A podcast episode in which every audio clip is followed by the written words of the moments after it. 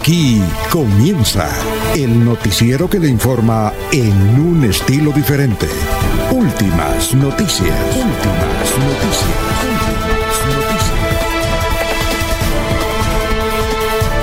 La información analizada por los expertos, sin sesgos, explicada con detalles, sin tanta carreta. Últimas noticias por Radio Melodía y melodíaradio.co. También por Facebook y YouTube Radio Melodía. Director Alfonso Pineda Chaparro.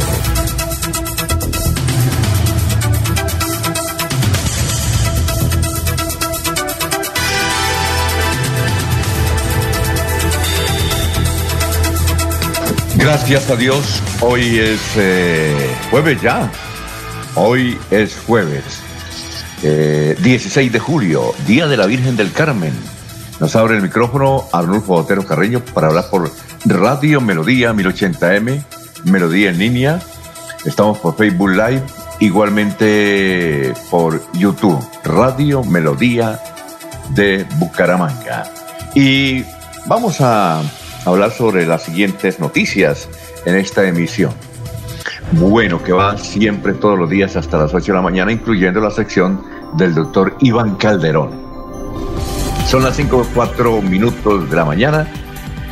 Pues los, eh, las noticias con las cuales vamos a hablar hoy, seguramente de Yoraví Ramírez, de su lucha por llegar a la dirección administrativa de la Cámara luego que recibiera el apoyo del partido La U hombre que habría matado a menor de cuatro años en Morro fue capturado.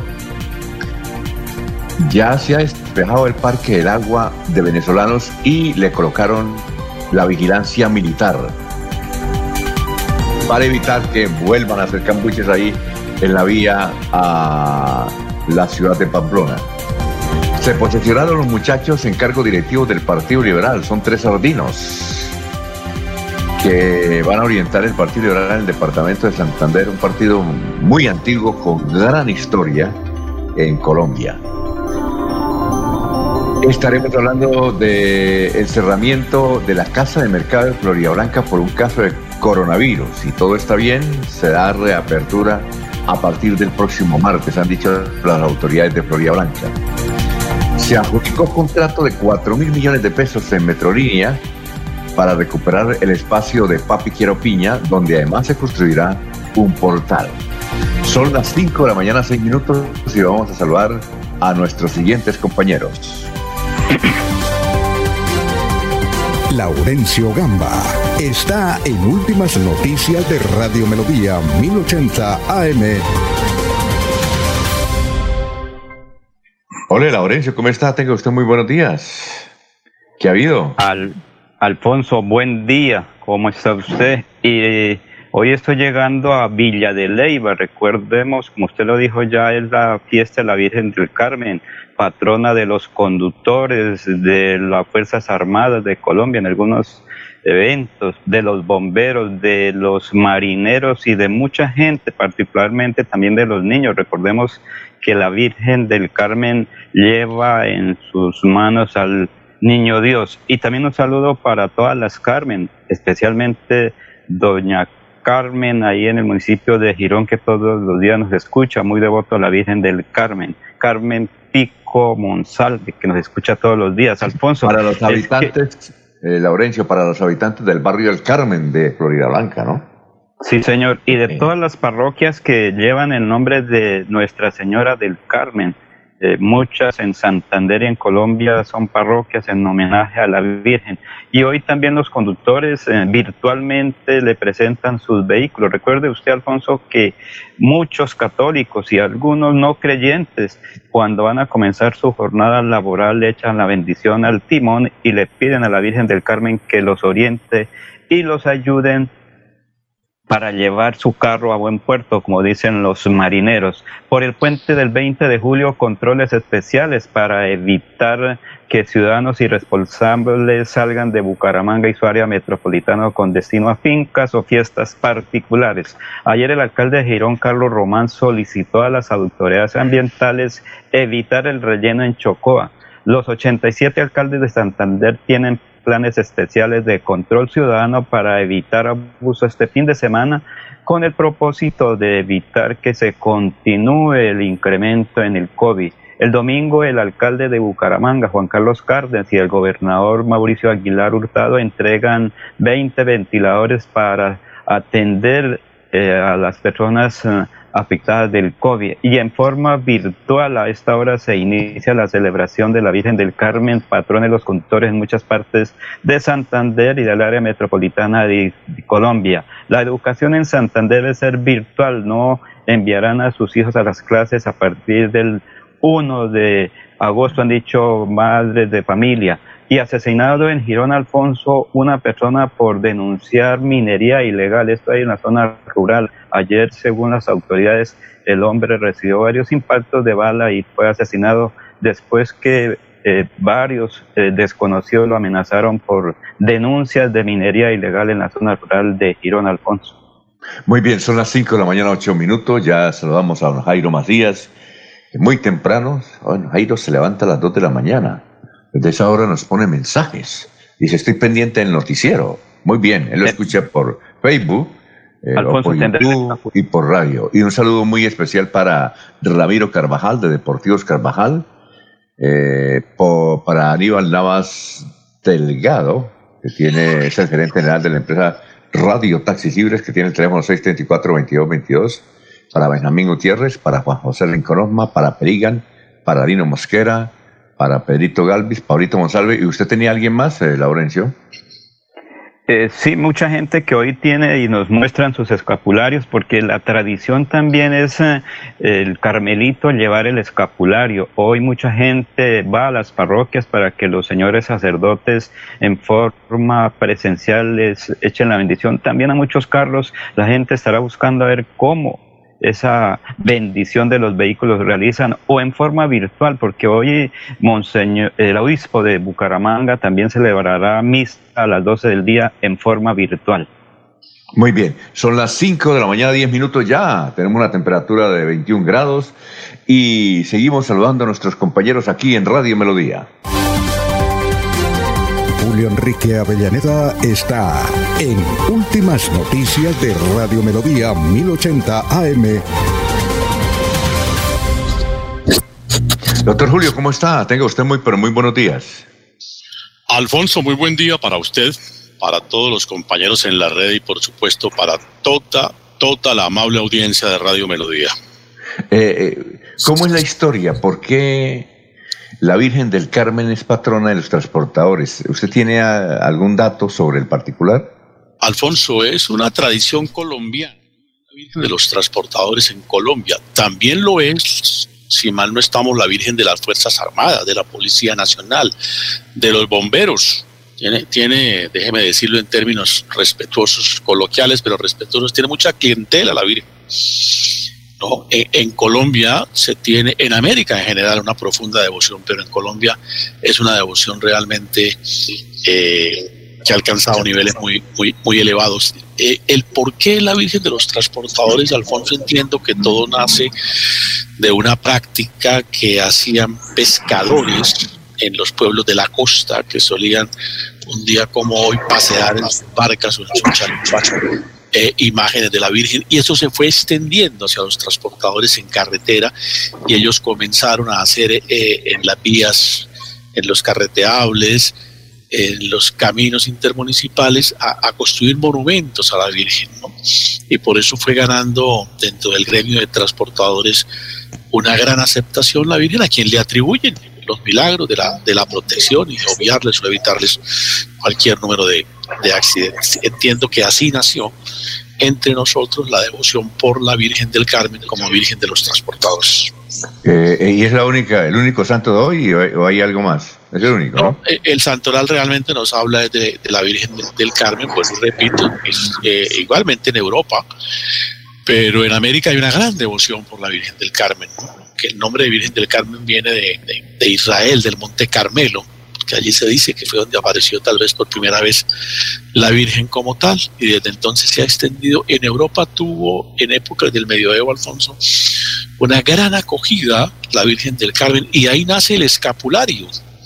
Ah, los escapularios nacen con la imagen de la Virgen del Carmen hacia el siglo XIII y, muchos de los soldados de aquellas, de las tropas religiosas de entonces, acostumbraban a llevarlo como, como una especie de, de protección, manera de encomendarse a la Virgen para que les preservara la vida. Y esa figura del escapulario se extendió y es lo que hacen los transportadores justamente hoy cuando, cuando ofrecen sus carros para la bendición. Eh, hacer circular entre ellos eh, escapularios que son igualmente objeto de, bendición. Muy bien, son las 5 de la mañana, 13 minutos. Eh, seguimos saludando a nuestros compañeros. Estamos en Radio Melodía. La frase del día, Alfonso. Ah, perdón. Eh, sí, la frase del día. ¿Cuál es la frase, doctor, don Julio? En Chile, la Virgen del Carmen es la patrona de Chile, doctor Julio. Sí, claro. No, en América en general tiene una gran aceptación la Virgen del Carmen, por supuesto. Claro, claro. Eh, ¿Cuál es la frase de hoy? Eh, en el mes de abril muere en Portugal Antonio Vieira. Antonio Vieira, Vieira Monteiro, el presidente del Banco Santander, Banco Santander español, ¿no? Banco Santander europeo. Murió del virus, ¿no? Murió del virus, efectivamente. Y su hija pronunció entonces una frase que nos, nos impacta, ¿no? Somos una familia millonaria, pero mi papá murió solo y sofocado, buscando algo que es gratis, el aire. El dinero se quedó en casa. Ninguno de los familiares, ni siquiera sus compañeros de trabajo, pudieron ir al banco de uno de los hombres más importantes de Europa por, por su riqueza. Banco Santander que, que aquí existe, ¿no? En Sudamérica, pues, en Colombia, Bucaramanga, aunque aquí ya es mayor accionista Corbanca, que es también justamente un banco de nacionalidad chilena. Y aquí existía el Banco Santander. Aquí existió el Banco Santander. que nació en San Gil. Nació, nació en, en San Gil a ver, aquí hubo un banco, Alfonso, que nació en los tiempos del periodo federal, en 1870-72, un señor de apellido Martínez. Don Valentín Martínez constituyó el Banco Santander aquí en Bucaramanga, pero como el Socorro para entonces era, digamos, comercialmente, era la capital del Estado soberano de Santander, y era comercialmente una ciudad muy atractiva, además con una gran influencia en la provincia, allí constituyeron una sucursal. Ese banco duró algunos años, pero todos esos vaivenes de las guerras civiles finalmente lo llevaron al traste. En el siglo XX estábamos muy niños, aquí alcanzamos a conocer un Banco Santander, creo que sus accionistas eran sin número de, empresas del departamento de Santander. Y muchos transileños. Sí, también, por supuesto. Eh, eh soy Guarín, era uno que murió. Sí. Eh, capitalistas de origen santanderiano, empresarios santanderianos que crearon banco que alcanzó a tener alguna cobertura de carácter nacional. Lamentablemente se fue al traste como muchas de las empresas santandereanas que fueron expresión de la iniciativa y del empuje de la radio hacia mediados de la década, eh, hacia mediados del siglo XX. Bueno, son las 5 y 16 minutos, seguimos saludando a nuestros compañeros, estamos en Radio Melodía. Jorge Caicedo está en Últimas Noticias de Radio Melodía 1080 AM. Bueno, Jorge, ¿cómo está? Tenga usted muy buenos días. Don Alfonso, muy buenos días. Como siempre, feliz de compartir con ustedes este espacio de últimas noticias y, por supuesto, de llegar a toda nuestra audiencia que nos acompaña a través del 1080 AM, a través de la señal en vivo de Facebook Live y a través también de la señal de YouTube. Para todos ellos, bienvenidos a esta emisión más de Últimas Noticias. Una cifra, don Alfonso, eh, noticia a esta hora y que de alguna manera se deriva de la fecha que conmemoramos hoy eh, con la celebración del, Día de la Patrona de los Conductores. En lo que va recorrido de 2020 en el área en Bucaramanga, se han presentado 1.112 siniestros con saldo de 20 fallecidos y 1.015 lesionados. Esto en comparación con la, cifra del año anterior en el mismo periodo del primer semestre de 2019 y según las cifras presentadas por la Dirección de Tránsito de Bucaramanga, entre enero y junio del año anterior ocurrieron 1.827 percances viales, hechos en los que 29 personas perdieron la vida y 1.568 quedaron lesionadas. eh, reporta la Dirección de Tránsito que hay una reducción considerable de, de siniestros en la siniestralidad de, de, la ciudad en el mismo periodo y en buena parte, además de las campañas de prevención vial que se han ejecutado y los controles que se realizan desde la entidad, el aislamiento preventivo obligatorio ha contribuido a que se presente esta reducción en las cifras de los semestres de 2019 y 2020. Desde el año 2010 en Bucaramanga no se presentaban unas cifras tan bajas en materia de siniestralidad. Muy bien, también debe ser por el bajo ritmo de circulación y tránsito de los vehículos por esta pandemia, ¿no? Correcto, sí, por el aislamiento. Eso es lo que dice la Dirección de Tránsito de Bucaramanga, que el aislamiento pues reduce la circulación de vehículos en las vías de Bucaramanga. Bueno, son las 5 de la mañana, 19 minutos. Este es el obituario. Vamos con la funeraria San Pedro. Están en la funeraria San Pedro y en Los Olivos. Eh, los Olivos, a ver si. Bueno, en la funeraria San Pedro están eh, Ana Francisca Corso Orduz, eh, Ana Delma Moreno de Quintero, José Alirio Esteban Ortega, Margarita Pico de Morales. Y en Los Olivos se encuentran Alfonso Rodríguez, Jorge Eliezer Pérez Pedrosa, Alfonso Enrique Tobar Rivera. Bueno, y seguimos saludando a las 5.19 a los demás compañeros aquí en Radio Melodía. Bueno, por ahí estaba César.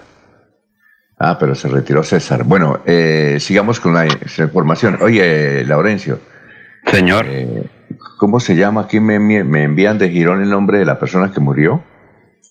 Es de apellido Aguilar. Mauricio, Mauricio Aguilar, un momentico que me Lozada, Mauricio Aguilar Solano. Solano, Mauricio Aguilar Solano. La historia es que él estaba denunciando que se está explotando el oro en, en Girón.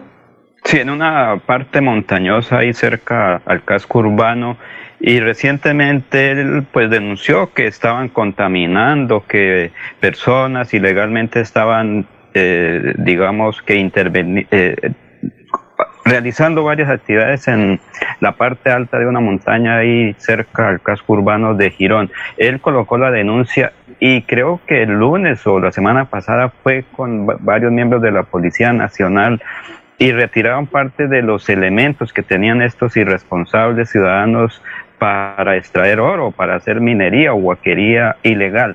Entonces parece que alguien le dijo, póngase a molestar y verá. Y ayer en la madrugada, no se sabe si fue que recibió una llamada para algo, él salió en la madrugada de su casa de, donde vive, ahí cerca del sitio donde ocurren los hechos. Y ayer sobre la madrugada, cuando se dieron cuenta es que estaba muerto de varios impactos de bala. Sin embargo, pues las autoridades ya iniciaron eh, las investigaciones para determinar las causas y autores de este hechos. La familia ha dicho que al parecer presuntamente podrían estar vinculados con este hecho quienes estarían realizando las actividades de minería ilegal ahí en la zona. Se supone, porque se supone, porque si estaba denunciando y le habían dicho calles, hermano, entonces supongo que es eso. Bueno, ahora sí, eh, vamos a, ya está César ahí, vamos a saludarlo como se merece. Son las 5 de la mañana, 21 minutos. César Tavera está en Últimas Noticias de Radio Melodía 1080 AM. Muy bien, César, ¿cómo se encuentra? Tenga usted muy, pero muy buenos días. Pero muy, pero muy buenos días, director, y buenos días a Lorenzo, a, Jorge y a Julio Enrique y a Ernesto que por ahí, a todos los radio escuches que hasta ahora nos acompañan a oír y a enterarse de qué pasa en el mundo y en la ciudad. Muy bien, ¿cuál es el santo consagrado? Eh, perdón, el santo no, el día consagrado. Porque usted es Santos Pocón, ¿no? Oh, cómo no. usted es como Yo voté, por, por, santo en la segunda, en la segunda presidencia. Usted es como Saramago, ahora que estamos hablando de Portugal. Saramago era ateo, pero todas sus conferencias y la mayoría de libros le metía la religión, ¿no? Lo que pasa es que, digamos que yo pienso que el tema del ateísmo, que fue muy ferviente del, del, siglo del siglo XII al siglo XVI, XVII y XVIII, en el mundo occidental, es un tema resuelto, ¿no? digamos, el tema del, ateísmo es un tema de, negación de Dios y el, y el tema del agnóstico es el tema de Dios como problema, la religión como problema de la conciencia, del intelecto, ¿no? ¿Cómo, ¿Cómo, han cambiado las cosas? Y por supuesto Saramago, pues era un, intelectual y una persona que escribía el asunto porque como él, nadie, como él comprendía que el judeo-cristianismo y las religiones eh, paganas y, la religión, y el problema de las religiones politeístas a las monoteístas y el paso de la, digamos, del, del teosismo, o sea, de los dioses animales a los dioses humanos, él comprendía todo ese problema. Porque una sociología de religión demuestra que Dios es un invento de la conciencia humana y el hombre es un debate, por siempre. Y es la idea del hombre ir hacia, hacia, la perfección, la perfección es una idea superior y una idea superior es Dios. Y entonces ese problema de Dios y ese problema de la, de la, de la conciencia de finitud que va, a pasar, que va a pasar después de que se detone el bypass biológico de la muerte, ¿qué pasa con, con, el ser humano? Pues entonces el ser humano cree que hay alma y que se va para el cielo, que se va para apagar, apagar las penas en el purgatorio o en el infierno. Esa es la religión cristiana y, y, y la conciencia comprende que es un fin de ciclo de la existencia y viene porque es que el, el, el, detonante de la muerte es lo que permite que la, que la, especie permanezca. Entonces es un debate de la intelecto y de la conciencia que es válido, ¿no? Y la religión es un acto de fe, es un acto de fe y un acto de que no se necesita comprobar para creer y el ser humano cree. Yo creo que el piso no se hunde y que el techo no se cae y que más tarde tengo que ir a trabajar. Sí, uno cree en pequeñas cosas de la eh, ¿Cómo han cambiado las cosas? Yo recuerdo que en Barichara, mi tierra, eh, cuando alguien no iba a misa, ese era un problema. Y menos que haya, y menos que hubiese un ateo. si hubiera un ateo, lo hubieran sacado del pueblo. Eh, exacto. Yo, yo, recuerdo que los comentarios de la gente mayor era, no, y ese señor llegó y no ha ido a misa. Eh, eh, era eso, y las mujeres tenían que entrar con rebozo. Y mencionaron, mencionar un ateo era, era mencionar el diablo. Tanto así que los masones, que no son ateos, pero tenían otra concepción de Dios, obviamente creen en el Dios, ¿cómo es el? El arquitecto. El, arquitecto del, del universo, eh, tenían que ser en secreto.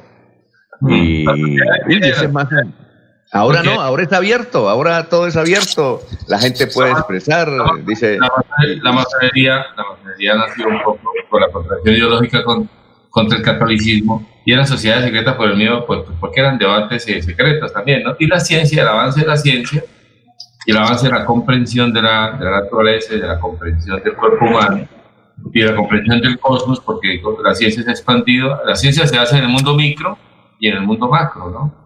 Y avance y ambos, y ambos conceptos pueden no coexistir y el que tenga la fe pues y es feliz que lo sea y el que esté en la ciencia que lo sea también bueno aquí un oyente nos escribe buenos días Abelardo. Los libros de Saramago ensayos sobre la ceguera ensayos sobre la lucidez el Evangelio según Saramago y una de las frases que él pronunciaba los centros comerciales son las cavernas de Platón bueno eh, ¿cuál es el día eh, ¿Cuál es el día de hoy? Está hoy, es, consagrado. Hoy es un día, eh, dedicado, consagrado en la religión, dedicados en el mundo de la sociedad civil. hoy es el día, hoy es el día eh, internacional mundial de la serpiente, de la serpiente, director. ¿De la serpiente? Del reptil. Uy. No de, la, no de la speed ni de la mala lengua, sino del reptil porque la serpiente encontró la ciencia, encontró que eh, eh, matar a la serpiente y comerciar a la serpiente por los mitos y creencias y por el miedo, porque la serpiente no, no es un animal defensivo y, le tiene miedo al hombre o le tiene temor al hombre mejor porque el hombre la depreda y eso está en su, en su instinto. Pero cuando se ataca a la serpiente, la serpiente se defiende y además de eso es carnívora, la mayoría, y entonces ella se defiende. Pero el problema de la serpiente, comentan los científicos de la ONU y del mundo, es que la serpiente es clave en el equilibrio biológico, en la cadena alimenticia, o sea, eh, hace control biológico sobre los roedores y los pequeños animales y sobre ella las aves rapaces le hacen control. Y algunas otras fieras. Entonces desaparece la serpiente, desaparece el equilibrio eh, eh, ecológico y ese equilibrio ecológico hace que el mundo se descompense. Entonces, la campaña que promueve la ONU para eh, respetar los hábitats a la serpiente, respetar su modo de vida y no atreverse a tener una mascota como serpiente o, y después se aburre y la dejan por ahí y o a ir a los hábitats naturales a sus de vida y extraerlas por la piel o la carne, etcétera. Pero la serpiente es muy importante en el ciclo biológico el equilibrio de la vida, porque hace parte de la cadena alimenticia, y yo la un día sobre eso. Lo otro que quería, un día como hoy, en 1790 se fundó la ciudad de Washington, en 1790. Y, y un, dato para Enrique Avellaneda y para todos los del Partido Liberal, un día como hoy se fundó el Partido Liberal en 1848 por Ezequiel Rojas. Los liberales saben más de esto que yo, yo tengo el dato y alguna yo le invertí tiempo a comprender el origen del Partido Liberal las banderas del Partido Liberal que, que, que, fueron sacadas por la dirigencia liberal aparecieron en los otros partidos en Colombia. Es una conjetura que yo tengo. Y un día como hoy, me imagino que, tuve problemas con la conexión, un día como hoy se celebra el Día de la Virgen del Carmen, que me imagino que lo comentaron. Sí, claro. Sí, que es la Virgen de los Bomberos, de las Fuerzas Armadas, pero sobre todo los conductores. Y si hay algo sobre la Virgen del Carmen, pues es, es, un país de voto a la Virgen del Carmen y yo celebro ese día y recuerdo también. Ah, muy perfecto. Alfonso. Son las 5 de la mañana, 29 minutos. ¿Qué dicen, Laurencio? Es que ahí en el, digamos, comenzando la parte del pescadero, en mitad del descenso o el ascenso, como se quiera determinar, hay un monumento a la Virgen del Carmen construido precisamente por Hugo Aguilar cuando fue gobernador y secretario de Desarrollo de Santander del momento líder Alberto Tavera. Pero hay otro hecho importante, es que en alguna ocasión hacia la medianoche o en la noche venía un ciudadano y en una curva vio un carro que estaba a punto de continuar hacia el abismo. Ese ciudadano paró y cogió su vehículo y tenía un wincher, creo que se llama así, se lo colocó y sacó el carro. Cuando el ciudadano se baja le dice muchísimas gracias, mire, este también es un milagro de la Virgen, estuve a punto de irme, venía un poco cansado, me quedó un microsueño y muchas gracias. ¿Usted quién es? Yo soy el hijo de Tito Mundo Rueda Guarín. ¿Y usted? Soy Tavera de WebSA, comerciante de panela. Es que vengo, venía muy cansado y es una de las cosas, recuerde que siempre hemos comentado, ahí en el pescadero. ¿Es ahí, es ahí donde hay un carro Renault 4, creo que es? Sí, creo que, parece, Un parece un monumento, es ahí, ¿no? Sí, creo ah, que ahí, porque el señor Tavera se salvó, él venía con sueño, creo que como hacia las nueve o diez de la noche. Don Ernesto, don Ernesto. Sí, creo que fue él. y el hijo, precisamente eh, Tito, hijo, fue el que un carro lo vio que iba, estaba a punto de bajar a, botes y le hizo la atención independientemente de quién fuera. El señor se bajó cuando ya salió a la vía pública y le dijo, muchas gracias. A propósito, ¿usted quién es? Soy fulano de tal. ¿Y usted? Ah, sí, Ernesto Tavera, comerciante de panela de websites que venía para Bucaramanga. Muchas gracias. Vea que. Muy bien. Oiga, la Virgen del Carmen, la Virgen del Carmen también es patrona de los mares, es la patrona de Lima también.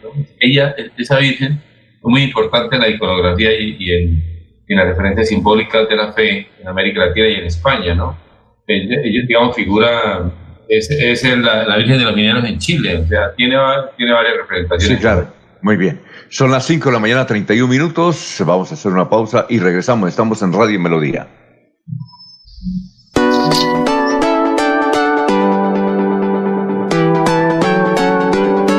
Melodía, Melodía, Radio Sin Fronteras. Escúchenos en cualquier lugar del mundo. Melodíaenlínea.com es nuestra página web. Melodíaenlínea.com, señal para todo el mundo. Señal para todo el mundo. Radio sin límites, Radio sin fronteras. Radio Melodía, la que manda en sintonía.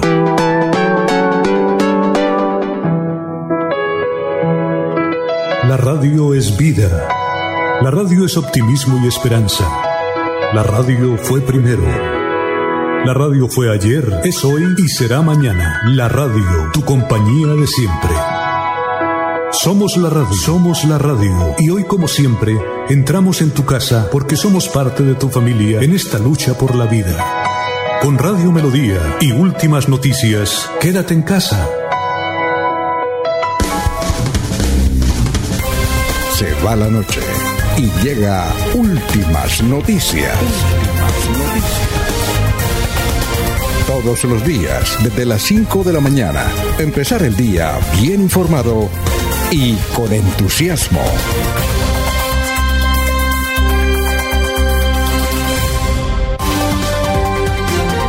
Alfonso Pineda Chaparro. Está en Últimas Noticias de Radio Melodía 1080 AM. Ya son las 5 de la mañana, 33 minutos. Este es un eh, informe de Cofuturo. Dice, llegamos hasta tu barrio. Acércate a nuestra unidad móvil y solicita tu crédito educativo. Más información al teléfono 315 4853 764. Unidos saldremos adelante. Cofuturo va a estar hoy en pie de cuesta, así es que la unidad móvil de Cofuturo va a estar hoy, hoy jueves, en pie de cuesta. Hay que aprovechar ese, ese momento. Muy bien. Eh, eh, Jorge o alguien que me recree eh, del, el, el asunto de la familia Colmenares, ese episodio trágico de la muerte de uno de sus integrantes, de, de un muchacho que apareció muerto y a raíz de eso, pues, pues a mí no me gustó, por eso es que yo nunca seguí el caso, pero eso ya está en Netflix inclusive, se han escrito tres libros y la serie está en Netflix. Yo nunca comprendí, bueno, como no me gustó porque era un episodio, a raíz de un muerto hicieron todo un novelón y era todos los días, televisión, radio, series, los informantes, la huella, cuatro caminos, la revista, todo el mundo era hablando de ese episodio. Yo no sé por qué le dieron tanta connotación a esa historia de la familia Colmenares. Jorge, ¿usted la siguió? ¿Usted supo de qué era? Eh, la, la, la, la, serie, don Alfonso, el caso de... No, no, el caso que yo realmente... Es decir, no, no, no le di tanta importancia, pero es que Colombia eh, era concentrada en qué, qué dijo la mamá, qué dijo el papá, qué dijo el compañero hay razones por las cuales ese, ese caso... ¿Pero qué fue lo que pasó? ¿Mataron a un muchacho? Sí. No, hay, hay, razones culturales ahí y razones políticas, razones ideológicas soterradas. Y esto, por ejemplo... Por ejemplo ¿Pero, qué fue lo que, ¿Pero qué fue lo que sucedió para la gente que tampoco siguió no, ese caso? Que, eh, en una fiesta de jóvenes para el 31 de octubre, me parece. Sí. sí, en la madrugada del 31 de octubre de 2010 eh, se presenta el, el, el, el, supuesto homicidio de este joven Luis Andrés Colmenares, quien, quien luego de una noche de rumba en compañía de una amiga, pues aparece muerto en, en, en una zona bastante conocida de Bucaramanga, allí sobre Bogotá, Bogotá, Bogotá, Bogotá, en, en Bogotá perdón. Sí, sí esto, el caso tuvo eh, mucha exposición mediática debido a que en el proceso se enfrentaron dos pesos pesados de, de la vida jurídica en Colombia, como fueron eh, el abogado santanderiano Lombana. Sí, Jaime Lombana. Jaime Lombana. Y también, eh, por la otra parte, Jaime Granados, que también es un reconocido jurista del país. Es, eh, además porque ambos juristas, el, el, caso de Lombana anunció que es, se puso de moda desde este año que este tipo de casos que podían atraer la atención de los medios, la atención de la audiencia nacional, pues eh, Jaime Lombana los asumía de manera gratuita, de acuerdo a lo que llegó a, a claro. expresar en ese entonces. Y obviamente ver esos dos pesos pesados de, de, de, del derecho en Colombia, pues generó toda una dinámica mediática a su alrededor. Eh, finalmente también eh, los involucrados en el mismo caso, pues también eh, eh, eran pesos pesados. Entonces el joven Luis Andrés Colmenares, pues su padre, Jorge Colmenares, ocupaba un alto cargo dentro de, la Procuraduría General de la Nación o la Contraloría, no recuerdo. Y por otra parte, una de las involucradas, la, la, la niña que lo acompañaba, eh, era hija de un importante contratista y empresario de, de, de, del sector petrolero en el país. Por lo tanto, había mucho, eh, se consideraba que había mucho eh, mucho que hablar, mucho dinero y mucho mucho roce social dentro de lo que eh, alrededor, ten, había alrededor de, de, la muerte de este joven que a hoy aún no se ha podido determinar a ciencia cierta si se trató de un homicidio o fue un accidente, como, como lo expresaron algunos de los testigos, de las personas involucradas en, el hecho, del cual decían que el joven, ya en, la madrugada del, 31 de diciembre, del 31 de octubre de, 2010, pues a, un momento de, histeria habría se habría lanzado en, una cañada de allí de, de, Bogotá, de, ese sector de Bogotá, y que del golpe habría, habría fallecido. El cuerpo lo perdido ah, durante muchas horas y se le atribuía que las lluvias de la noche eran las que habían arrastrado el cuerpo hacia un punto en el cual eh, en primera instancia no había sido posible localizarlo. Alfonso. Alfonso. Espera un momentito, permítame. Detrás de eso hay unas hay unos temas de intereses de alto, de alto, de alto vuelo también. Eso que relata Jorge es, digamos, es el, el reality que se armó alrededor de, digamos, de la defensa y la, y la acusación. Pero detrás de eso está el, el, famoso empresario que cita Jorge, es un señor que no es ni bachiller y que empezó contratando 30 mil pesos y contrataba 300 mil millones al año. En, en el lado de Casanare, en el lado de Yopal. Y, y, y, y, se, y, se, quedó, y quedó claro que hay cosas grises y oscuras en esa contratación de altísimo vuelo.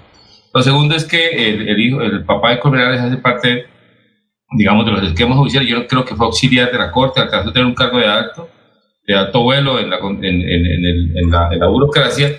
Y lo tercero es que ahí hay un tema de racismo, porque el muchacho es de raza negra, guajiro, y, y, los que, y los, y digamos, el, la conspiración que se dio de manera fortuita, si, si hacía el caso si fuera, es un poco la clase, digamos, la clase media bogotana con algunos pudientes que le tenían rechazo a un joven porque era negro. Eso, es, eso está ahí. Y, y, efectivamente el muchacho, entre comillas, se ahogó en, el, en la caña de los virreyes, que no se ahogó ni, ni un gato. Entonces, eh, el tema es delicado, fue delicado y hubo intereses de alto vuelo que taparon ahí el asunto. Las dos niñas, las dos niñas, de la, la niña Moreno y la otra que no me acuerdo el nombre, digamos, y los muchachos tienen clara la versión y fue tanta la, la, conspiración entre ellos que no se pudo averiguar. Pero sin embargo, en el ambiente sí está que el joven Cárdenas andaba con guardaespaldas y le pegaron y lo botaron en la cañada. Eso está ahí. Eso está ahí que se dice que se ahogó. El debate de no acabar, yo mm, lo enterraron primero diciendo que se va ahogado y, el, y la, mamá, la mamá quedó con la sospecha y hizo abrir el, el, el féretro, hizo abrir la tumba y lo vieron y el, niño, y el joven tenía morado si estaba golpeado en la cara. En todo caso, César, Alfonso. Hago, hacemos esa pregunta, un momentico, Laurencio, por lo siguiente. Es que resulta que el señor Comenares apareció entrevistado por la radio, por la televisión, por todos los lugares, criticando a Jonaviud Ramírez y diciendo que él no sabíamos que el señor Colmenares era del partido de la U. Yo no sé si será directivo, pero él sacó una declaración y dio unas entrevistas y dijo, yo me retiro del partido de la U. Por eso les preguntaba qué connotación política tiene él, qué autoridad tiene él para eh, decir algo, oye, usted es corrupto y no puede ser director administrativo de la Cámara. Esa, es, esa, es, esa era mi pregunta eh, del, señor Colmenares, ¿por qué apareció ahí? Yo no sé si el doctor Julio entiende eso, de que una persona inmersa en un, episodio como este aparezca eh, señalando y siendo la autoridad moral y política de Colombia para decir, oiga, Jonaviud es corrupto, eh, ese se robó tanta plata, ese tiene tantas investigaciones, lo cual no es cierto que lo vayan a capturar en la fiscalía. Entonces, eh, no sé qué connotación tiene eso. No, no, no logré explicarlo, no, no logré entenderlo. Jorge, ¿iba a decir algo? no, no. Sí, señor, eh, efectivamente, el señor Luis, Luis, eh, Colmenares eh, hace parte del partido de la U, militante, venía haciendo algún activismo. Recordemos también que su hijo menor, Jorge Colmenares, también fue candidato al Consejo de Bogotá, creo, en las últimas elecciones. y obviamente dentro de todo el ruido que se ha generado con la elección del señor Jonaviu Ramírez como candidato del partido de la U para el cargo de director administrativo del Senado, pues eh, se han, ha provocado, pues ha llamado la atención de diferentes sectores políticos. En este caso, el partido de la U, que es quien lo postula, pues el señor Luis Colmenares anunció su retiro de la colectividad, reclamando que uno, eh, el partido no fue capaz de escoger dentro de su militancia un candidato para dicho cargo, por cuanto eh, Jonaviu Ramírez fue elegido como alcalde de Girón con aval del Partido Verde y que también eh, ¿cómo es? Exponía que era muy cercano al, al senador de cambio radical Richard Aguilar, que eran algunas de las consideraciones que presentaba Luis Colmenares dentro de, los motivos por los cuales renunciaba a su partido y adicional eh, a esto exponía que las investigaciones que hoy afronta el exalcalde de Girón, pues eh, en, algún momento al resultar el fallo de alguna, pues eh, podrían llevarlo a renunciar al cargo de director administrativo y entonces él reclamaba de parte del partido quién le iba a responder a los ciudadanos, quién le iba a responder al Senado por eh, la elección de esta persona eh, llena de cuestionamientos. Es básicamente lo que la reclamación que hacía eh, el señor Colmenares ayer a través de, del semana.com, del canal de, revista Semana. A estas voces pues también se sumaron algunas como la del representante de la Cámara Navas Talero, uno de los históricos del pueblo democrático, quien a nombre de los alternativos pues también reclamaba que el señor uh, John Ramírez no reunía las condiciones eh, suficientes eh, para poder eh, ser postulado, ¿no? las, condiciones políticas para poder ser considerado como el próximo director administrativo del Senado, todo por cuanto hay un hay un gran un pastel presupuestal que se maneja desde ese cargo de 400 mil millones de pesos anuales y que obviamente es la pelea de aquí hasta el lunes cuando se hace la elección en, la instalación del nuevo periodo del Senado, de, la elección de, este, de este nuevo funcionario. A ver, Laurencio, son las 5.44. ¿Qué iba a decir usted? Alfonso, es que inicialmente la pelea era entre las familias Moreno, Cárdenas y Colmenares, que eran grandes empresarios. Creo que Cárdenas, mire por dónde está. Cárdenas fue ministro de, Hacienda de Colombia, acuérdese. Moreno también está vinculado y los Colmenares son una gran empresa, independientemente de las demás cosas, una gran empresa de contratistas petroleros. Ah, eh, ellos recordemos los Colmenares, por eso fue que se presentó semejante lío con la muerte de Luis Andrés Colmenares que fue entre familias poderosas de Bogotá, no fue cualquier cosita. Pero, Mauricio, hay que hacer una claridad, eso sí está perfectamente desvirtuado. La familia Cárdenas comprometida en ese incidente del estudiante no tiene nada que ver, no tiene nada que ver con la familia del quien fue ministro de, de Hacienda, quien ha sido ministro en varias oportunidades. No tiene es que son, o sea, familias Cárdenas, pero me refiero es que son hechos, eh, digamos, pero que al final cada quien intervino para la defensa de quienes fueron vinculados. Me refiero a esos términos, no. No, pero es que usted no, es que el ministro Cárdenas no tiene nada que, ver con... Entiendo que la razón por la que interviene el señor Colmenares en esa discusión de la Cámara de Representantes... Me, habla un poquito fuerte, más fuerte, doctor Julio Enrique. Eh, entiendo, Alfonso, ¿me oye bien? entiendo Que, que la razón por la cual interviene el señor Colmenares en este debate de la elección del director administrativo de la Cámara es porque él, además de ser militante del partido de la U, eh, digo, entiendo que él forma parte de alguna de las instancias o de los cuerpos de control ético que al interior tiene constituido el partido de la U. De ahí porque su opinión se destaca. Y entonces, en, en esa medida, pues tiene en el debate eh, un peso muy importante la opinión que emite el señor Colmenares. Bueno, y cuando vengamos de comerciales, pero yo les voy a hacer esta pregunta para que la, analicen. ¿De cuándo acá este cargo de la dirección administrativa de la elección ha tenido tanta relevancia, eh, tanto ñeque eh, tantas puntas, por qué tanto debate? Que mire, la dirección administrativa hace ocho años viene ejerciendo una sencilla santanderiana que la designaron y no hubo tanto problema. ¿Por qué ahora se enfrentan tantos poderes económicos y políticos tras de ese eh, cargo que es la dirección administrativa de la Cámara? ¿Por qué antes ni sabía muchos colombianos que existía ese cargo? ¿Por qué ahora sí? ¿Por qué le han dado tanta connotación? ¿A qué se debe? Después de unos mensajes son las 5.47. En tiempos difíciles es cuando se refleja de qué estamos hechos en Santander. Esta pausa de la vida nos hace mostrar la fortaleza, la esperanza, la pujanza que caracteriza a la gente santanderiana. En medio del silencio, la distancia y la prevención, en Cajazán, seguimos transformándonos para lograr estar cada día más cerca, para llegar más lejos.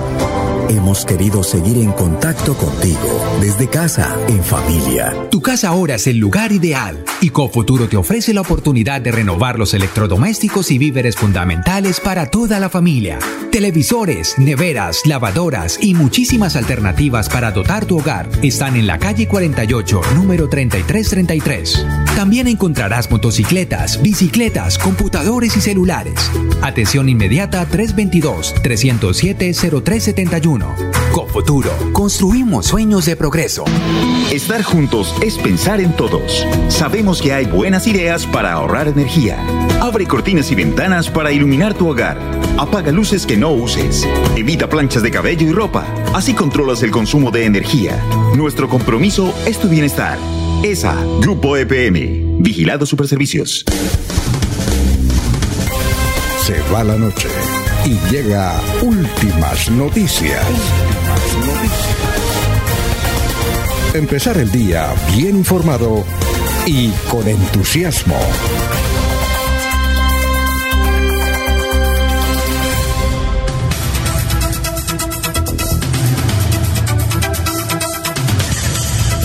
Bueno, vamos con noticias a esta hora, Jorge, y luego los, la, el comentario sobre el asunto de la dirección administrativa de la Cámara de Representantes. Son las 5.49. Mucha atención, don Alfonso, que la alcaldía de Florida Blanca ordenó el cierre de la plaza de mercado central por un caso de positivo de COVID-19. La Secretaría de Salud del municipio, del municipio, en manos de Olga Lucía Caballero, confirmó que la medida se tomó el miércoles anterior y se extenderá hasta el próximo martes 21 de julio. La disposición fue adoptada al confirmarse un caso positivo y para evitar el contagio del coronavirus, manifestó la funcionaria.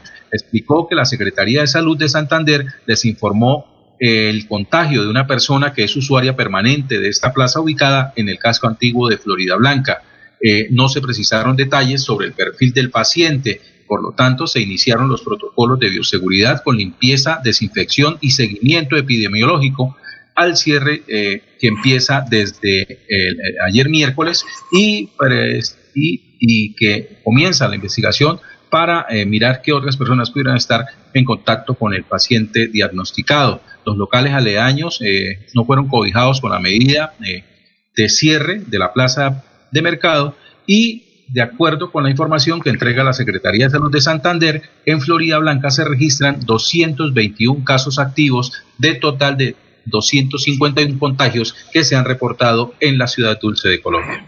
Son las 5.50 minutos, 5.50 minutos. Eh, se necesita, desde luego, mucho, mucho riesgo, mucho valor eh, para asumir lo que eh, están haciendo los profesores de Santander y supongo que todo el país.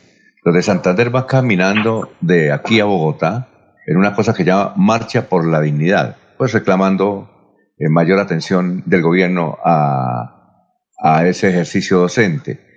Anoche, a las 10 de la noche, llegaron a San Gil, se fueron caminando. Pero dice uno que iban para Bogotá. Eh, han, tenido unos inconvenientes porque la policía de cada municipio los, no los deja continuar por X o Y motivo. Al final siguen, pero están caminando. Pero es un riesgo porque van a Bogotá y van a llegar a Bogotá cuando la mayor concentración de casos de coronavirus se encuentran ahí, precisamente en Bogotá, una ciudad a punta de a pocos días de entrar en alerta roja, seguramente la van a decretar, la emergencia que está viviendo en muchos barrios, y ellos, desde luego, los educadores que hacen parte de esta marcha que se llama La Ruta de la Dignidad, pues van caminando. Eh, aquí vemos como unas, que unas 40 personas, entre ellas una persona en silla de ruedas que lleva las banderas del partido. Y ahí nos envían fotos de las 10 de la noche que llegaron a San Gil y continúan hoy eh, su camino hasta la ciudad de Bogotá. Seguramente en todas las regiones colombianas están haciendo lo mismo. Son las 5.52. Laurencio, usted tiene, señor gobernador, el doctor Mauricio Aguilar, hablando precisamente sobre cómo se va al fin, no sé si hubo la reunión, yo creo que sí hubo la reunión del gobernador con los alcaldes, pese a que el presidente Duque pues suspendió o, trasladó, entiendo que para agosto inicialmente, el día sin IVA. Entonces, tiene usted al señor gobernador, ¿no? Alfonso, es que como ayer de todas maneras se cumplió la reunión del gobernador con los alcaldes de Santander, particularmente de los del área metropolitana. En esa reunión también estuvo el señor Juan Carlos Cárdenas, alcalde de Bucaramanga, y el domingo precisamente van a entregar eh, elementos eh, para atender a quienes resulten afectados eh, por el COVID. Y al final de reunión, pues tanto Juan Carlos Cárdenas, alcalde de Bucaramanga, como el gobernador hablaron. Pues eh, aquí tenemos precisamente esta información. Domingo sin IVA, toque de queda, alcalde Juan Carlos Cárdenas y gobernador Mauricio Aguilar. Ahí está, señor Otero, esa información. Creo que la medida de aplazar el día sin IVA en el país es una medida que nos va a permitir aprovechar una oportunidad tanto para comerciantes como para compradores. Es que hay una aceleración en los casos de contagio y tenemos que reforzar medidas. Luego, el aplazar el día sin IVA es oportuno. Bucaramanga hoy tiene todavía un bajo número de contagios por cada 100 mil habitantes, pero eso nos lleva a que tenemos que ser mucho más responsables con los ciudadanos. Vamos a fortalecer seguramente algunas medidas. Efectivamente, Bucaramanga y el departamento han venido tomando medidas lo largo de los últimos meses de una manera responsable, coherente con los toques de queda los fines de semana, incluidos los lunes o los días festivos. Esta medida la tenemos que mantener. Vuelvo y repito, hay que hacer unas campañas más profundas en términos pedagógicos desde las calles donde realmente hemos visto y observado que hay personas que se vienen relajando con las medidas. Hemos tenido ya algunos incrementos en el uso de camas de cuidados intensivos e intermedias y esto lo que necesitamos es realmente prevenir, seguir en la prevención, el correcto uso del tapabocas, el lavado de manos el distanciamiento social. Hay que seguir insistiendo en estas medidas porque es la única manera de proteger la vida de los bumangueses. En Bucaramanga y el área metropolitana hoy todavía contamos con camas disponibles, pero esto se viene incrementando, vuelvo y repito, porque además hemos venido recibiendo poblaciones de otras zonas del país. Que a partir de este sábado habrá toque de queda desde las 8 de la noche hasta el próximo martes a las 5 de la mañana y el domingo y el día lunes cierre total en el departamento de Santander. No deporte, no comercio, no habrá ningún tipo de excepciones y el toque de queda será para todas las cédulas, al igual que para el próximo domingo 26 de julio también tendremos ese toque de queda. Tendremos jornada deportiva de lunes a sábado de las 5 de la mañana hasta las 8 y de las 5 de la tarde hasta las 8 de la noche. Habrá también control estricto en los eh, ingresos al departamento, al igual que a la salida del área metropolitana porque vamos a evitar que hayan los paseos de familia, los paseos de olla. Juntamente policía y ejército mantendrán control estricto. Hoy nuestro llamado una vez más por parte de los señores alcaldes al autocuidado, a la responsabilidad, a la cultura ciudadana. En caso de que se sigan aumentando los casos, tendríamos que a un confinamiento total. Muy bien. Oye, y Laurencia, ¿usted por qué le dio por colocarse ahora el tapabocas? ¿Qué tiene? ¿Tiene problemas en la casa o qué?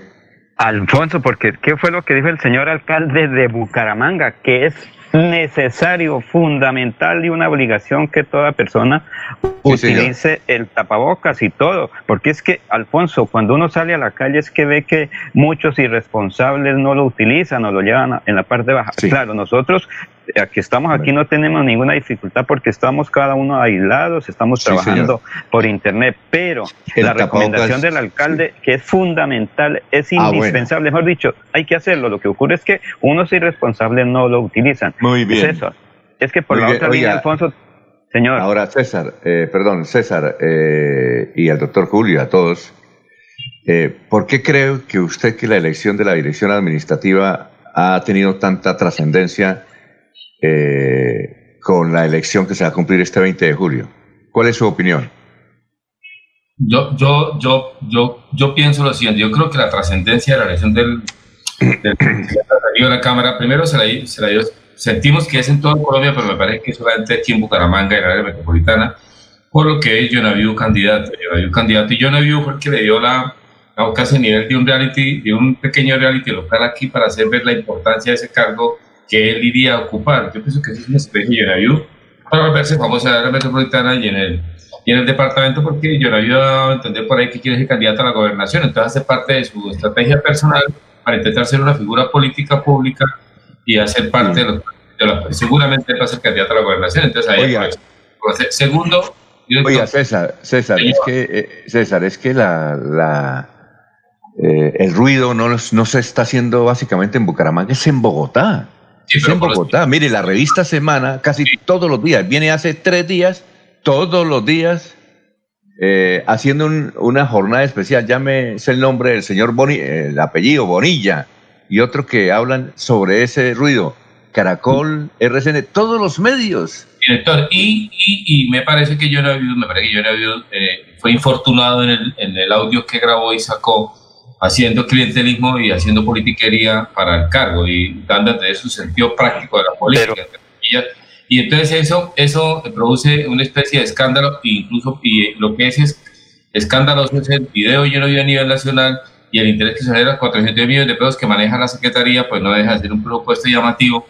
Y lo tercero que quería decir ahí es que me parece que Yuraviu cerró la puerta de ser secretario administrativo de la Cámara porque no creería yo que la Cámara lo elija después de hacer ver Yuraviu que es un que tiene interés eminentemente politiquero y que se juega a Bogotá a enseñar cómo se hace politiquería. A mí me parece que Yuraviu cerró la puerta él mismo con su influencia.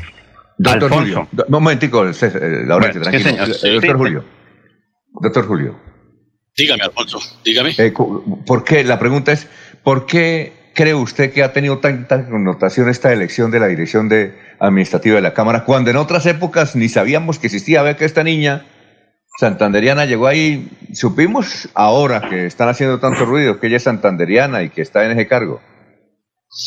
Primero, Alfonso, porque el ponque es grande, ¿no? Son 400 mil pesos al año. Pero lo manejaba también actualmente la 400.000 niña. Millones, perdón. Sí. No, perfecto, pues, por supuesto. Segundo, porque, eh, eh, como lo anota César, eh, eh, no solamente el nombre de Jonaviu, sino la forma como se dieron los distintos aspirantes. Doctor, ¿me habla un poquito más fuerte? Un poquito más fuerte, doctor. Sí, gracias.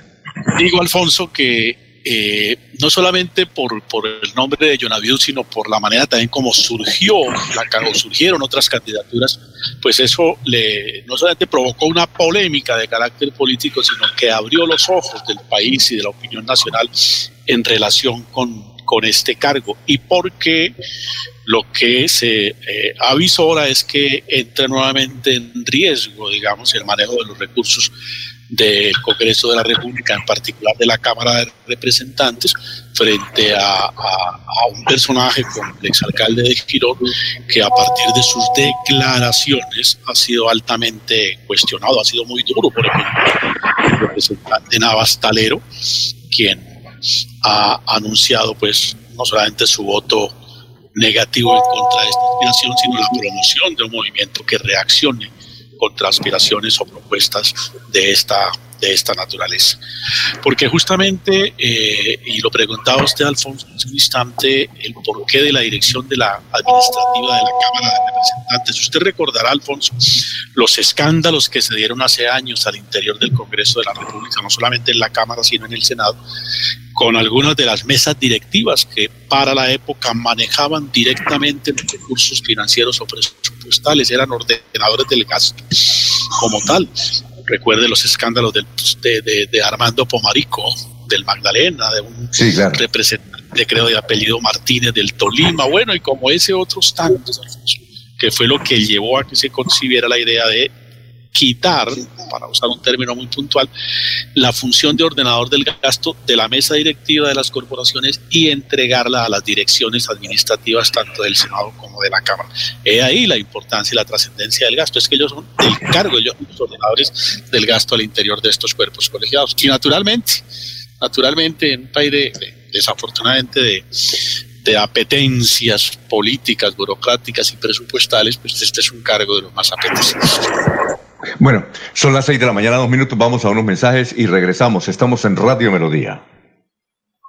Un especial saludo a los habitantes de Bucaramanga y Santander. Les habla el doctor Javier Aristizábal. He investigado las plantas medicinales colombianas por 20 años. He creado la terapéutica natural al altel para tratar las principales enfermedades de los colombianos. Estoy con ustedes de 10 y 30 a 11 de la mañana por esta emisora. Estoy seguro que lograré cosas interesantes en la salud de todos ustedes. Aquí Bucaramanga, la bella capital de Santander. Transmite Radio Melodía, Estación Colombiana, HJMH, 1080 kilociclos, 10.000 vatios de potencia en antena, para todo el oriente colombiano.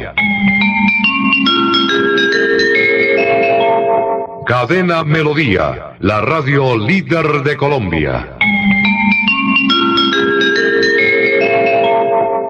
Cuando pienses en amor, pasión, piensa en mí, Damiana. Pide ahora mismo tu tableta de Damiana para que disfrutes al máximo de una relación sexual con toda la energía, vitalidad y que te permita durar el tiempo que tú quieras. Damiana, pídela a domicilio en Bioalterna 643-6636 o al celular 321-441-6668.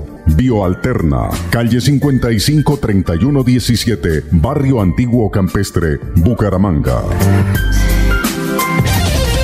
En Radio Melodía, últimas noticias. Las noticias de la hora, las noticias de la hora. ¿Qué tal? Estas son las UCI Noticias y Paz de la Hora con Silvia Cárdenas. La pandemia triplica el número de personas en vacaciones y con contratos suspendidos, aseguran las cifras del DANE. Van 27 trabajadores de la salud muertos en Colombia debido al nuevo coronavirus, según registros del Instituto Nacional de Salud.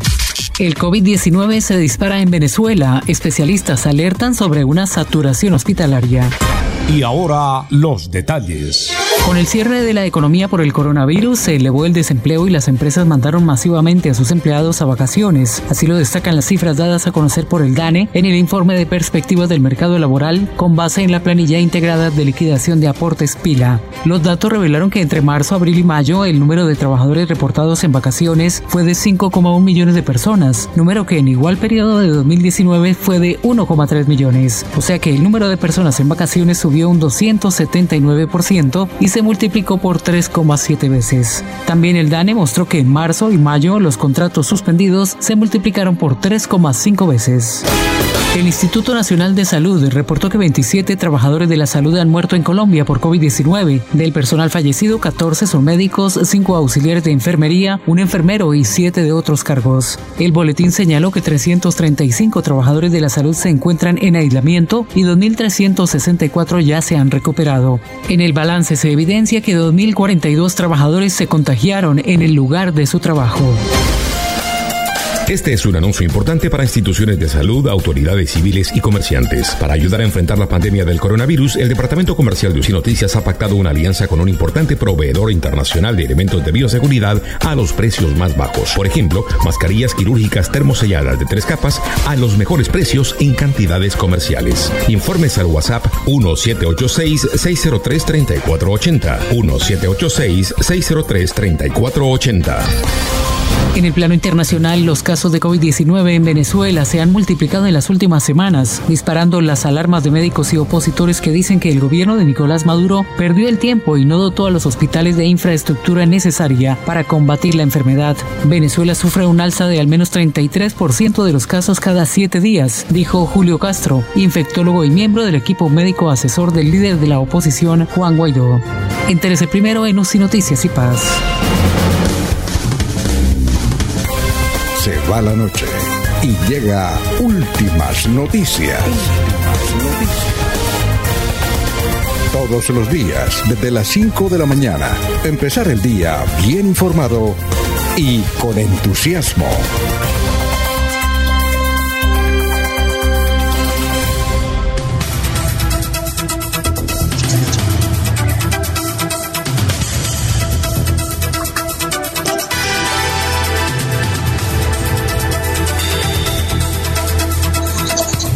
Muy bien, eh, son las 6 de la mañana, 7 minutos. Eh, a ver, don Laurencio, ¿qué era lo que quería mencionar? Porque estamos eh, hoy analizando el tema aquí en Radio Melodía. Los oyentes también pueden opinar a través del Facebook.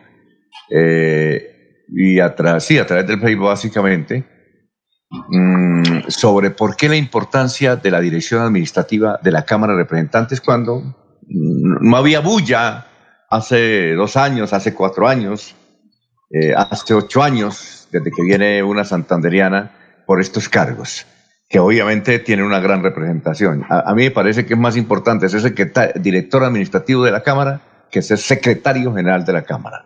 A ver, don Laurencio, ¿cuál es su opinión? Alfonso, es que por la línea 13 y con el otro audífono estoy escuchando la entrevista del señor don Luis Colmenares. Hay una cosa muy importante, Alfonso, esa es una acción política. El señor Luis Colmenares fue candidato a la gobernación de La Guajira por el partido de la U. Él dice que es irresponsable que el partido de la U le diera ese aval a John Ramírez, que fueron 13 aspirantes a lograr ser seleccionado uno de ellos para eh, que fuera presentado el próximo lunes como aspirante a la administración. Él dice que eso es ilegal, que no sé qué, que él nunca milita en el partido de la U, que lo van a demandar por doble militancia, porque el señor John Abiu Ramírez Barriento estaría en otros partidos, pero es que esta no es una elección del ciudadano común y corriente, de los congresistas, de los senadores, particularmente en, el, en la Cámara. El señor Luis Colmenares dice que es que él le va a hacer todo lo, lo posible por evitar que sea elegido el próximo lunes. Yo no sé si, Alfonso, sería que el señor Colmenares presentó alguna propuesta en la alcaldía del señor John Ramírez para hacer alguna obra y no, no lo tienen en cuenta y por eso ahorita está presentando la cuenta de cobro, porque Alfonso, él dijo que no lo dejaría eh, posesionar como si es elegido el próximo lunes a John Ramírez Barriento como director administrativo. A mí me parece que eso es más politiquería que otra cosa, Alfonso, porque es que eh, el doctor John tiene alguna inhabilidad en este momento. No, el partido de la U lo eligió como el aspirante y esos son acuerdos políticos, eso no es de obra y gracia del Espíritu Santo, de ningún santo, no, es una acción política, Alfonso, por eso es la pelea del señor Colmenares, él es un ciudadano muy importante también de la U y anunció que se retira de la U porque van a elegir el próximo lunes a una persona que no es de la U, esa es politiquería barata, Alfonso. 6 y 10, eh, Jorge tiene un comentario sobre eso o no? O vamos con noticias. Abre el micrófono, eh, Jorge. Jorge, ¿quieres cerrar el micrófono? Ah, ahora sí. El, origen de la misma, don Alfonso, pues estaría en, el afán, en el afán de, poder acceder a ese presupuesto que se maneja desde ese cargo en la Cámara de Representantes. Eh, creo que anteriormente no hubo tanta bulla con respecto a la elección del director administrativo, por cuanto casi que, que las decisiones al mismo se tomaban directamente en Bogotá. Eh, la, doctora Carrillo, la que abandona el cargo, pues hizo una carrera dentro de la Cámara de Representantes antes de, llegar a, ese importante cargo y, y hoy pues ella misma la que lo ha hecho visible al declinar a, esa elección que, a la cual pues estuvo durante dos periodos, creo que estuvo al frente del mismo, en lo que tiene que ver con, la designación de John Avión, John Avión por, por, por parte del partido de la U eh, pues eh, tiene, eh, pues obviamente tiene un origen político en el cual, pues, dentro del partido de la U, él no tiene una trascendencia histórica, no tiene un recorrido político allí, pero recordemos que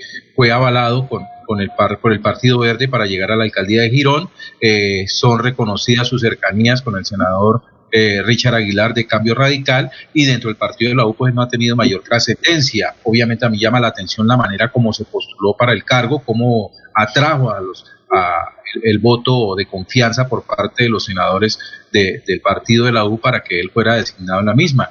Eh, a hoy eh, se podría decir que está es un hecho la elección de Jonaviu Ramírez en el cargo de director administrativo del Senado, de, la Cámara de Representantes. Sí, eh, sin embargo, ayer en Bogotá ya algunos sectores políticos hablaban de la necesidad de crear una, una tercería impulsada por algunos miembros del partido de la U precisamente para buscar otra opción diferente a la del exalcalde Ramírez, pues debido a que a, tanto a tantas críticas que ha generado esta designación. Eh, falta ver qué va a suceder este fin de semana hasta el próximo lunes cuando se lleve la elección, a ver si logran eh, eh, acuajar un nuevo nombre que pueda atraer eh, no solamente la mayoría dentro del partido de la U, sino dentro de los otros sectores del de los partidos de gobierno eh, para poder eh, seguir respetándole esta cuota que pertenece al partido de la U.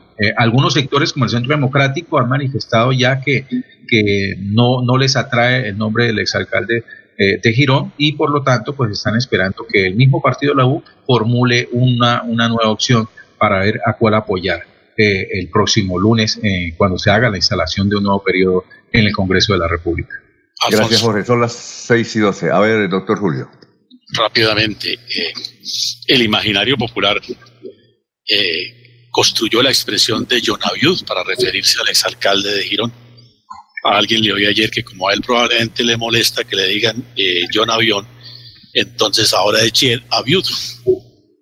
Eh, y por otra parte, Alfonso, para replicar un poco a mi admirado y apreciado amigo Laurencio, la circunstancia de que el nombre sea producto de acuerdos políticos no significa que pasa por la pila de Siloé, ni que es incuestionable, ni que el proceso puede ser controvertible, ¿no?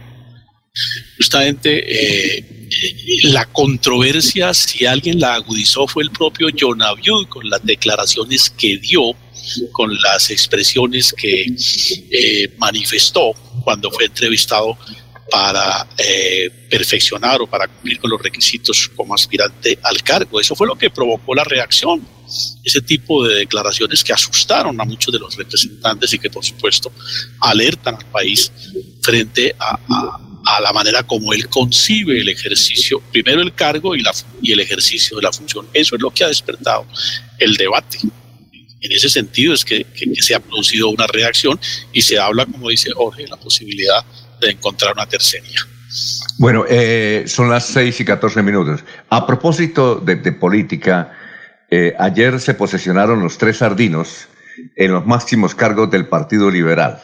Son menores de 30 años, eh, Sergio Andrés Durán Gómez, Alfonso Pinto Fratali y James Cañezales los dos primeros como presidentes del Partido Liberal en Santander y el otro como secretario general. Eh, eh, hay muchos comentarios sobre eso. Por ejemplo, Mauricio Laya dice, evidentemente son jóvenes, pero no son líderes. Vamos a escuchar una parte, porque fue grabada con un celular ahí, de la intervención, pero mínima parte de la intervención de Sergio Durán, eh, el hijo de Jaime Durán, que es el que asume como presidente, copresidente del Partido Liberal eh, que ayer asumió por dos años este importante eh, cargo en la colectividad roja. Debe funcionar, debe convertirse en un centro de pensamiento, forjador de nuevos liderazgos. Debe ser el epicentro de las propuestas sociales que elevaremos ante la opinión pública y también ante las instancias gubernamentales. El directorio debe encarnar la vocería sobre las necesidades de nuestra región, con la participación activa de los jóvenes, adultos, las mujeres, los líderes regionales, los ediles, los estudiantes, los trabajadores y, en fin, todos los ciudadanos que profesamos las ideas liberales. Y todos quienes compartimos el respeto por la institucionalidad, por la paz el respeto por nuestro Estado social de, derecho y por las bases de nuestra... Bueno, ese es Sergio Andrés Durán, de solo 24 años, es abogado de la Universidad Javeriana. Ya en unos instantes vamos a analizar, eh, sobre todo el doctor Julio, eh, este paso a unos muy jóvenes, no sé si eh, en otras épocas ha habido también jóvenes, muy jóvenes, menores de 30 años, mandando en el Partido Liberal o en el Partido Conservador. Son las 6 y 16. Recordarles que Cofuturo estará hoy con su unidad móvil en el municipio de Piedecuesta. Para seguir adelante, crédito educativo en línea. Ingresa a www.cofuturo.com.co. Tenemos la tasa de interés más baja del mercado, 1% para el segundo semestre de 2020. Atención telefónica 318-717-3270, 322-306-0066 y 316-544-4253. Cofuturo, construimos sueños de progreso.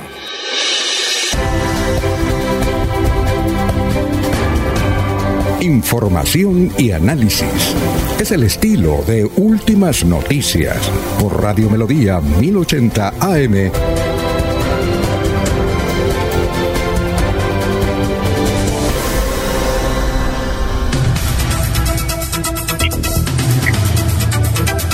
Eh, son las 6 y 17. Laurencio, aquí hay un comentario, ¿se lo leo? Sobre su Sí, posición. tranquilo. Sí, ¿No sí, sí, claro. Ah, bueno. Y le, y le voy a dar, ¿no? y, y- y le voy a dar el nombre de quien lo, quien lo envía. Héctor Hernández Sí. Mateus. Dice lo siguiente. Muy bien. Buenos días, apreciado Laurencio. Usted sabe que lo estimo mucho. Pero se escucha mal en defender a ultranza al cuestionado exalcalde. La gratitud es buena, pero ser lambericas es digno de su señoría. Pregunta él. Buenos días. ¿Alguna, inquiet- ¿Alguna respuesta para Héctor Hernández Mateus? Eh, Alfonso, él es un ciudadano muy importante de Girón. Él siempre ha estado observando las actividades de Jonaviu Ramírez Barriento. Ha estado, es un opositor, entre comillas. Pero recordemos que el señor Mateos es un conciliador en equidad, que se ha equilibrado también sus cosas, porque es que John Ramírez en este momento no tiene ninguna inhabilidad para que aspire. Si miramos desde otras partes, se hacen cambios para que todo siga igual y que nada cambie. En, Bogotá, John Ramírez va a llegar a la, a la administración, pero eso tiene unos procesos, eso no es una cosa que a mano va a definir los, la contratación, eso tiene que ser por licitación, eso hay un proceso interno y hay unos estatutos, cómo se maneja la Cámara de Representantes. Lo que ocurre es que en este momento es un proceso político lo que está en juego, a ver quién, quién gana. Es un tema político, Alfonso. Bien lo dijo aquí, estaba mirando Semana Noticias y dice, este es un tema político del momento, la elección o designación de John Abiur Ramírez Barrientos, es alcalde de Girón, para que llegue a ese cargo que es de la U, que es de Bueno, la y hay- ahí termina todo, que es de la U. Y hay, y hay más comentarios, unos apoyan su, su posición, otros la critican, como el doctor Héctor Hernández, el señor Héctor Hernández Mateos. Bueno, eh, César, empecemos con usted. ¿Tiene algún significado eh, que sea jo- jóvenes, que eso se, eh, el hecho de que sean jóvenes pueden eh, iniciar una etapa de renovación en el Partido Liberal? Estos muchachos que se posicionaron ayer como nuevos conductores del Partido Liberal, un partido con mucha tradición, muy antiguo en Colombia. Lo escuchamos, doctor César. Gracias, gracias, director. Y un- un- una frase, pues un comentario final de 10 segundos. Jonaviu Ramírez fue imprudente en su declaración. Creyó que estaba en Girón y creo que estaba en la aldea y no se dio cuenta que estaba en la capital de la República, que hay que, hay que ser y parecer político. Hay que ser y parecer buen político y hay que demostrar que se tiene bagaje y que se tiene comprensión de los problemas y el momento actual que se vive, sabiendo sobre todo que como nunca antes la corrupción hace parte de la agenda nacional. La corrupción, la, la batalla contra la corrupción es una parte de la agenda y es una bandera política. Lo segundo que quería decir es que el Partido Liberal se había demorado. Yo no soy militante del Partido Liberal y me permito esta, esta opinión como ciudadano a pie. Se había demorado en, en cambiar el decorado de la, de la renovación política. Se había demorado. Y los costos políticos que han pagado los hicieron entrar en, en algo en razón, esperando que haya todo lo que implica pues, las nuevas ciudadanías y los cambios que deben de haber, y esperando que sean no solamente cambio de nombre, sino de mentalidades. Que sea una mentalidad liberal, ojalá profusamente liberal, que llegue incluso al fundamentalismo liberal, que hoy que le hace falta al país un fundamentalismo liberal de la socialdemocracia y de las nuevas tendencias de- del liberalismo en el mundo.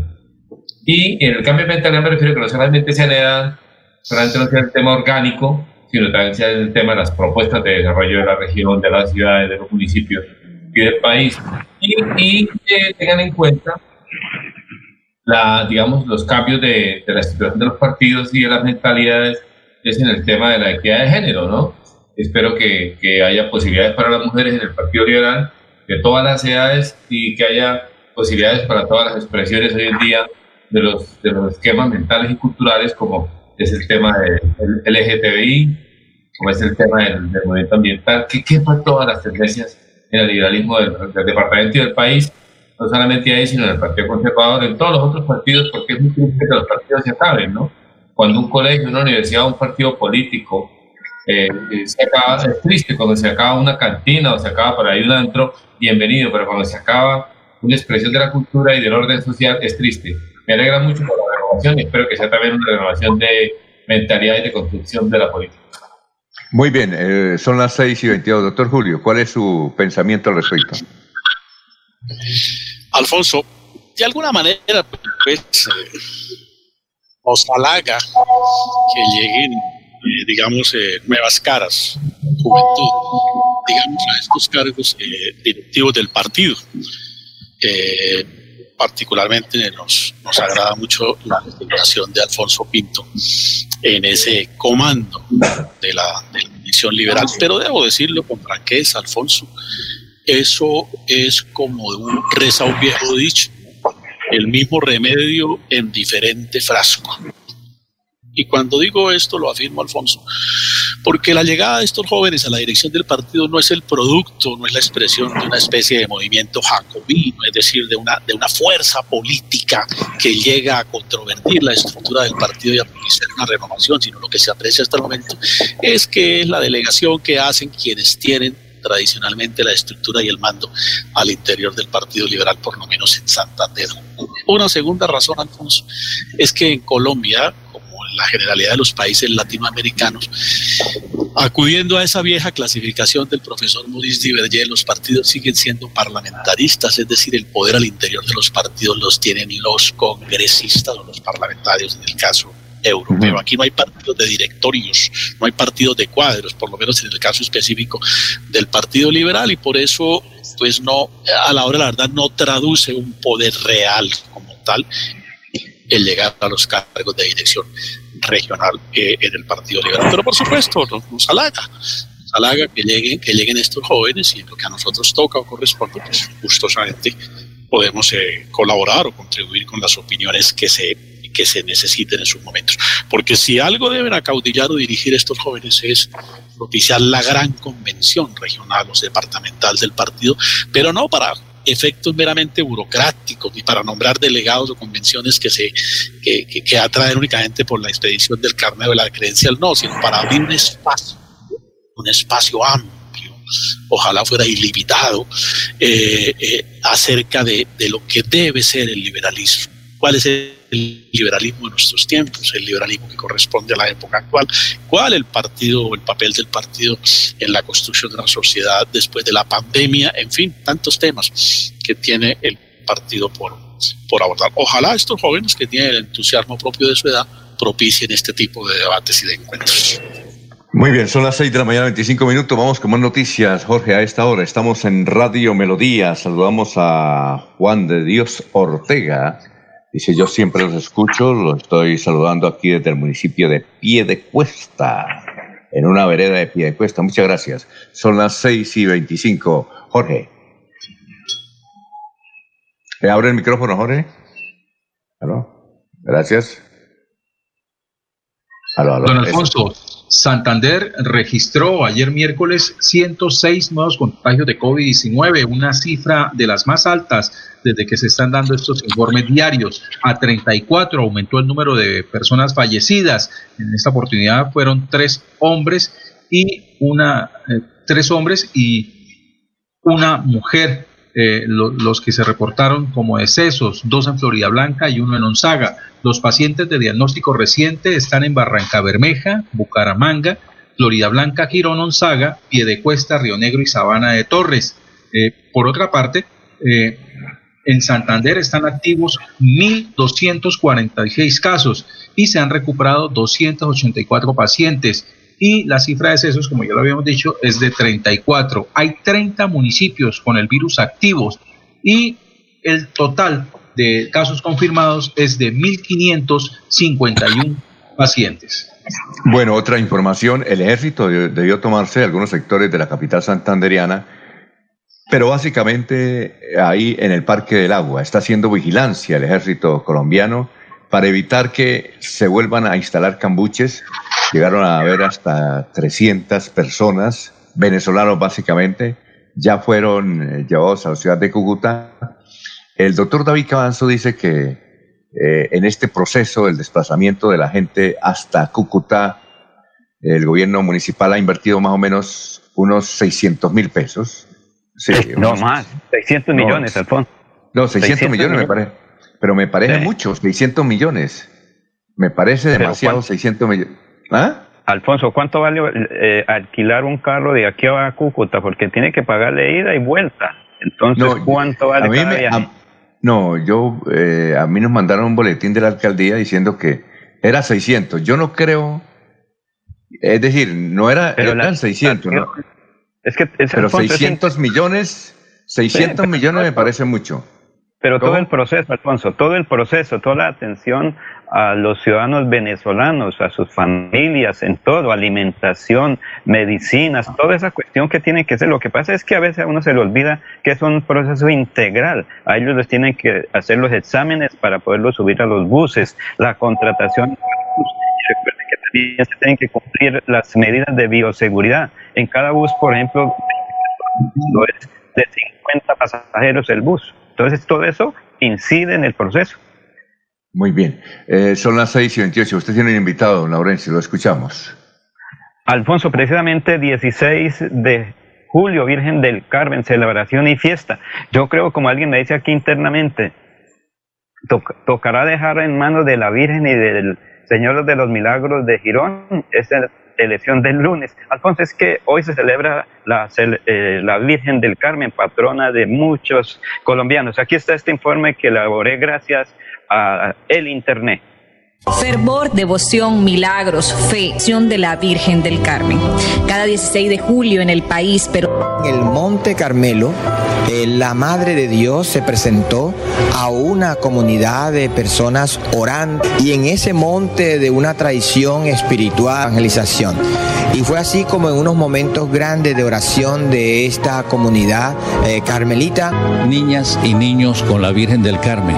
Si los transportadores llevan sus vehículos para que se les bendiga, los niños deben ser bendecidos en esta fiesta de la Virgen del Carmen, porque ella es la que lleva al niño Jesús en sus brazos.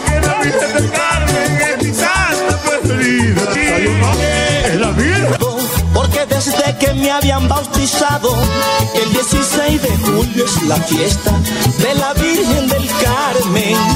Y ese fue el día que le escuché al Padre, que Dios a todos nos tiene en cuenta. Desde Barranquilla, para los hermanos Zuleta, el 16 de julio yo voy a hacer una fiesta. Aquí ya la Virgen en la sala, no la veneraba, llamaba a la vieja porque devoción. Oh Madre del Carmelo,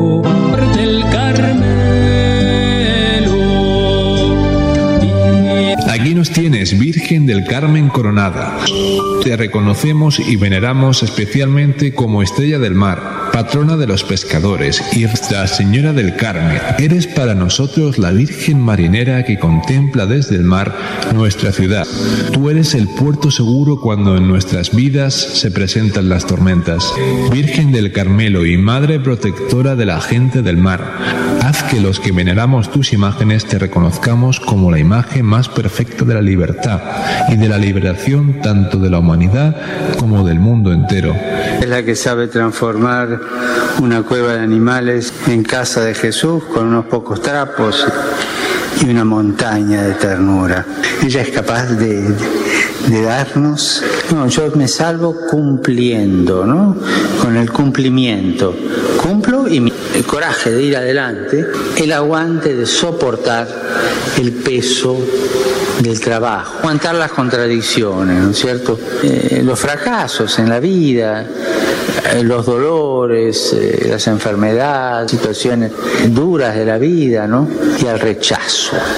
dejado de lado, sin vengarse con la lengua, la calumnia, la difamación. No mirar las cosas desde el centro, mirar las cosas desde las periferias, ¿no? y se ven más, más claras. La verdad se capta mejor desde la periferia que desde el centro. Una madre cuida a su hijo hasta el fin y trata de salvarle la vida hasta el fin.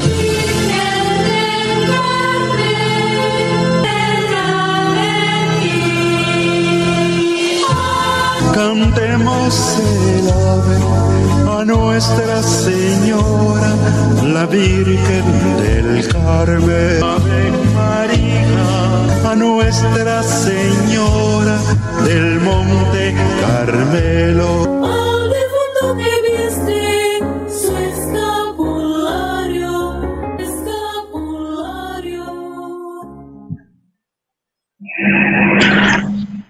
Alfonso, ese es el homenaje a la Virgen del Carmen para los creyentes y no creyentes. Mucha gente hoy busca a la Virgen para que nos ayude a orientar la vida frente a la pandemia. Mucha gente hoy está también pendiente de eso porque la situación es muy compleja y elevan plegarias hoy por la salud tanto de quienes están atendiendo como nosotros lo hacemos, a trabajar para que el oyente tome conciencia y cumpla con todo lo que tiene que ver para evitar el contagio, Alfonso. Son las 6 y 33 minutos, estamos en Radio Melodía. Recuerde que Futuro estará hoy con su unidad móvil en el municipio de Piedecuesta. Melodía es la radio que lo tiene todo. Noticias. Deportes. Música Variedades.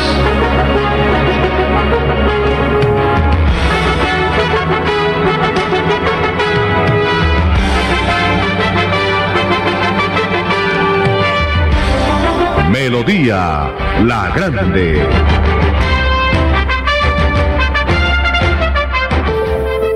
En tiempos difíciles es cuando se refleja de qué estamos hechos en Santander. Esta pausa de la vida nos hace mostrar la fortaleza, la esperanza, la pujanza que caracteriza a la gente santanderiana. En medio del silencio, la distancia y la prevención, en Cajazán, seguimos transformándonos para lograr estar cada día más cerca, para llegar más lejos. Hemos querido seguir en contacto contigo, desde casa, en familia Estar juntos es pensar en todos. Implementamos diferentes medidas para garantizar que la luz siga iluminando tu hogar, como el descuento por pago oportuno o el pago de tu factura en cuotas. Ingresa a www.com.co y en la opción Novedades conoce los beneficios que tenemos para ti. ESA, Grupo EPM, Vigilado Superservicios. Los invitamos a sintonizar el espacio Hablando con el Abogado, de lunes a viernes en el horario de las 7 y 30 de la mañana. Un programa que le informará y le ayudará a solucionar sus problemas jurídicos, con la dirección del doctor Iván Darío Calderón, abogado egresado de la Universidad Industrial de Santander con especialización en Derecho Comercial, por Melodía, la que manda en sintonía.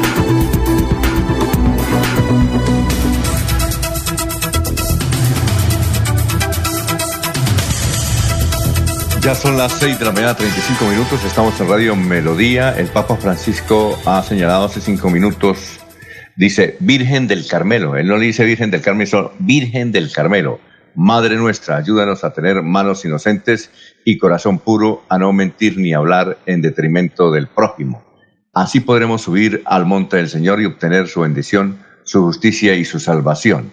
Y eh, Nicol, eh, Heriberto Mestre nos escribe del departamento del Cesar, de cerca de Valleupar, el municipio de La Paz. Nos dice, nos dice, los escucho aquí desde el municipio de La Paz a través del internet. Preditaciones. Ah, eh, sobre la Virgen del Carmen yo quiero aportarles, dice él, que eh, a Diomedes Díaz no le iban a colocar Diomedes, que la madre de Diomedes quería que le colocaran Carmelo, entonces se llamaría Carmelo Díaz.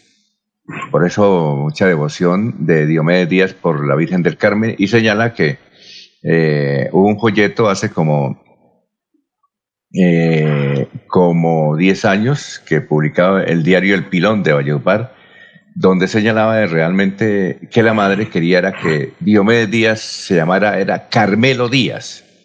Pero el padre y un tío dijeron que no, que era mejor Diomedes, en homenaje a un tatarabuelo que tenían de esa región ahí, veredal de las juntas. Muchas gracias al señor Mestre que nos escribe desde La Paz. César de cerca, nos dice que es cerca Valledupar y que se están haciendo los controles y que saluda al alcalde de Valledupar porque está haciendo cumplir los protocolos y por eso esa ciudad no ha sido muy afectada como otras en Colombia. Son las 6 y 37. Eh, Jorge, vamos con más noticias a esta hora. Estamos en Radio Melodía, 6 y 37. ¿Lo escuchamos, Jorge? ¿Aló? Se le cayó el satélite. No, ahí está. Ahí está. Ahí está, don Jorge. ¿Ah? El micrófono. Eh, ah, es el micrófono. Aquí Abelardo Duarte nos escribe, dice una pregunta para el doctor Julio Avellaneda.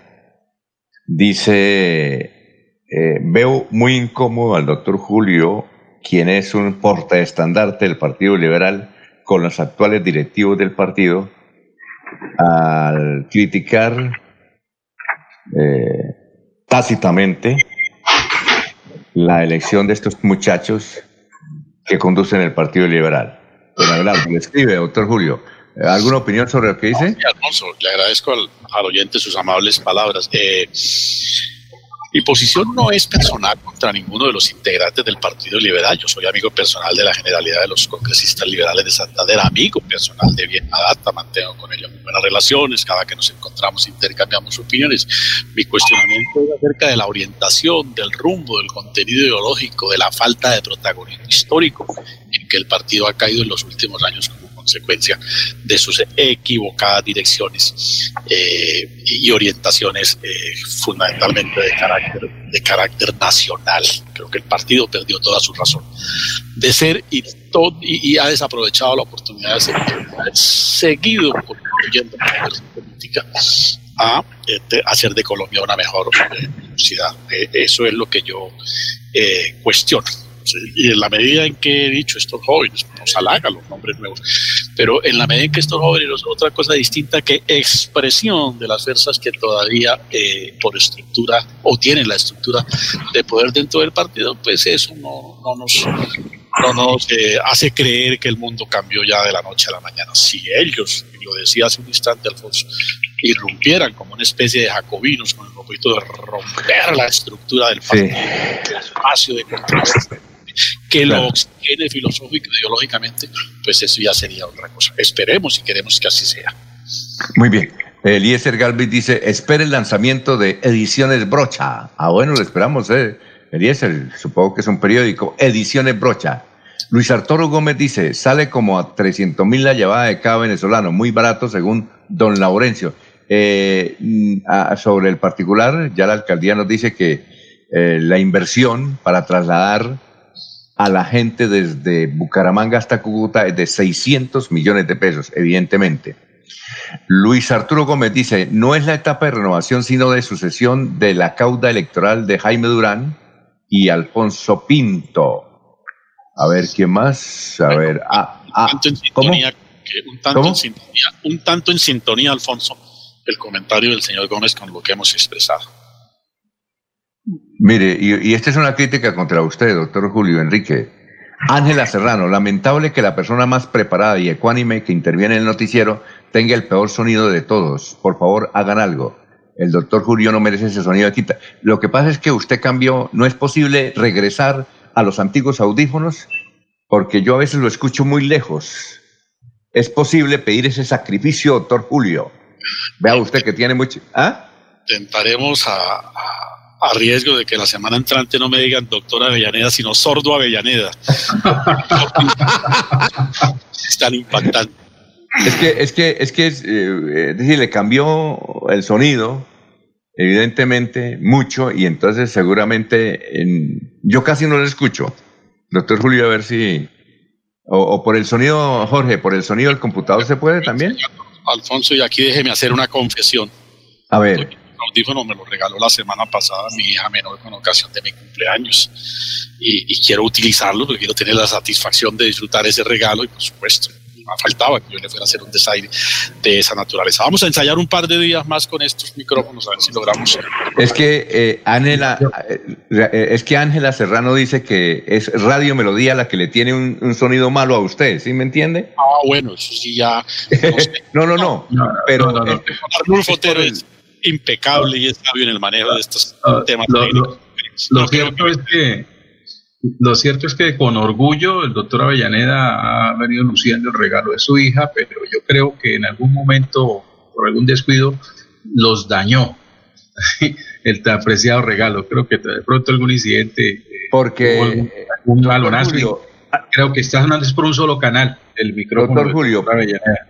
por los, los otros audífonos, sí, los otros audífonos tenían un sonido, era el mejor de- del noticiero, era el mejor del noticiero. Y, y aquí Juan de Dios, eh, a ver, Juan de Dios Ramírez nos dice lo mismo, arreglen, eh, eh, dígale al doctor a, a Jorge Julio Enrique Avellaneda, a quien conozco y me precio de ser su amigo, eh, eh, le está fallando el audífono.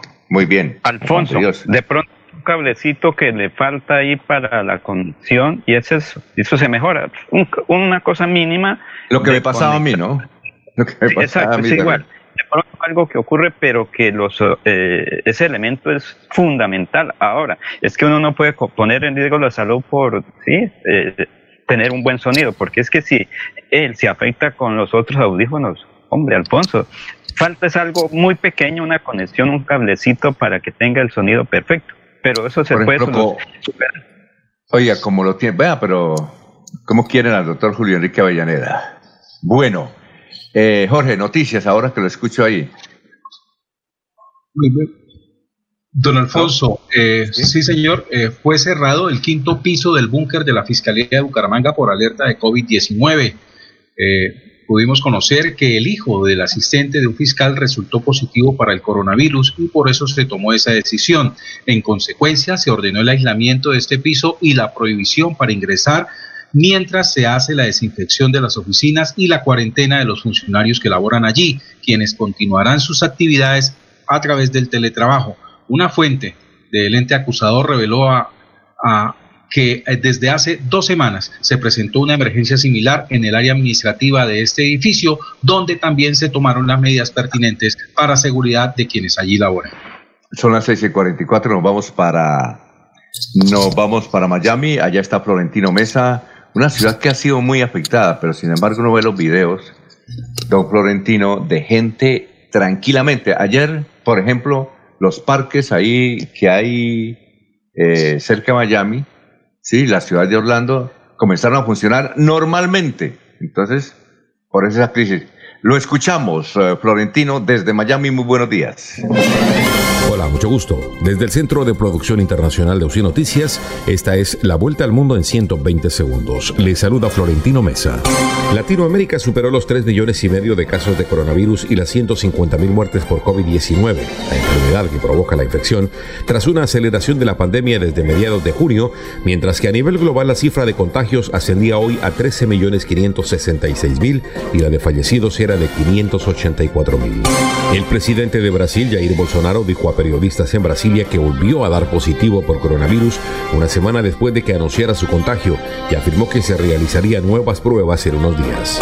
Estados Unidos no ha descartado la posibilidad de imponer nuevas sanciones a altos cargos chinos que podrían sumarse a las medidas adoptadas esta semana para castigar a China por su gestión de Hong Kong, según dijo un portavoz del Consejo de Seguridad Nacional de la Casa Blanca. La Corte Suprema de Estados Unidos dio luz verde esta madrugada para la segunda ejecución federal en pocos días. La votación para permitir la ejecución fue de 5-4 con la oposición de los cuatro miembros progresistas del tribunal. Hackers no identificados se apoderaron de las cuentas de Twitter de magnates de la tecnología, figuras políticas, celebridades y grandes empresas en un aparente fraude en el que se ofrecía doblar la cantidad de dinero que se enviara a una cuenta en bitcoins. El gobierno de Nicolás Maduro tachó de tendencioso un informe de la ONU que denuncia que la independencia del Poder Judicial de Venezuela ha sido socavada y acusó a Estados Unidos de agredir a Caracas. La economía de América Latina y el Caribe se contraerá un 9.1% a finales de este año, la peor caída en un siglo, dijo la Comisión Económica para América Latina y el Caribe, que estimó que los ingresos per cápita caerán a los niveles de hace una década. El máximo tribunal de la Unión Europea declaró nulo un acuerdo que permite a las grandes compañías tecnológicas transferir datos a Estados Unidos y dijo que las entidades reguladoras deben tomar medidas más duras para proteger la privacidad de los datos de los usuarios. Esta fue la vuelta al mundo en 120 segundos. Amigo empresario, su negocio merece el mejor respaldo. Los desafíos mundiales traen soluciones al instante. Por eso Cofuturo le ofrece crédito ágil y práctico para capital de trabajo y todas las necesidades de su empresa. Informes 317-439-9483 y en www.cofuturo.com.co. Cofuturo, construimos sueños de progreso. Se va la noche y llega últimas noticias. Todos los días, desde las 5 de la mañana, empezar el día bien informado y con entusiasmo.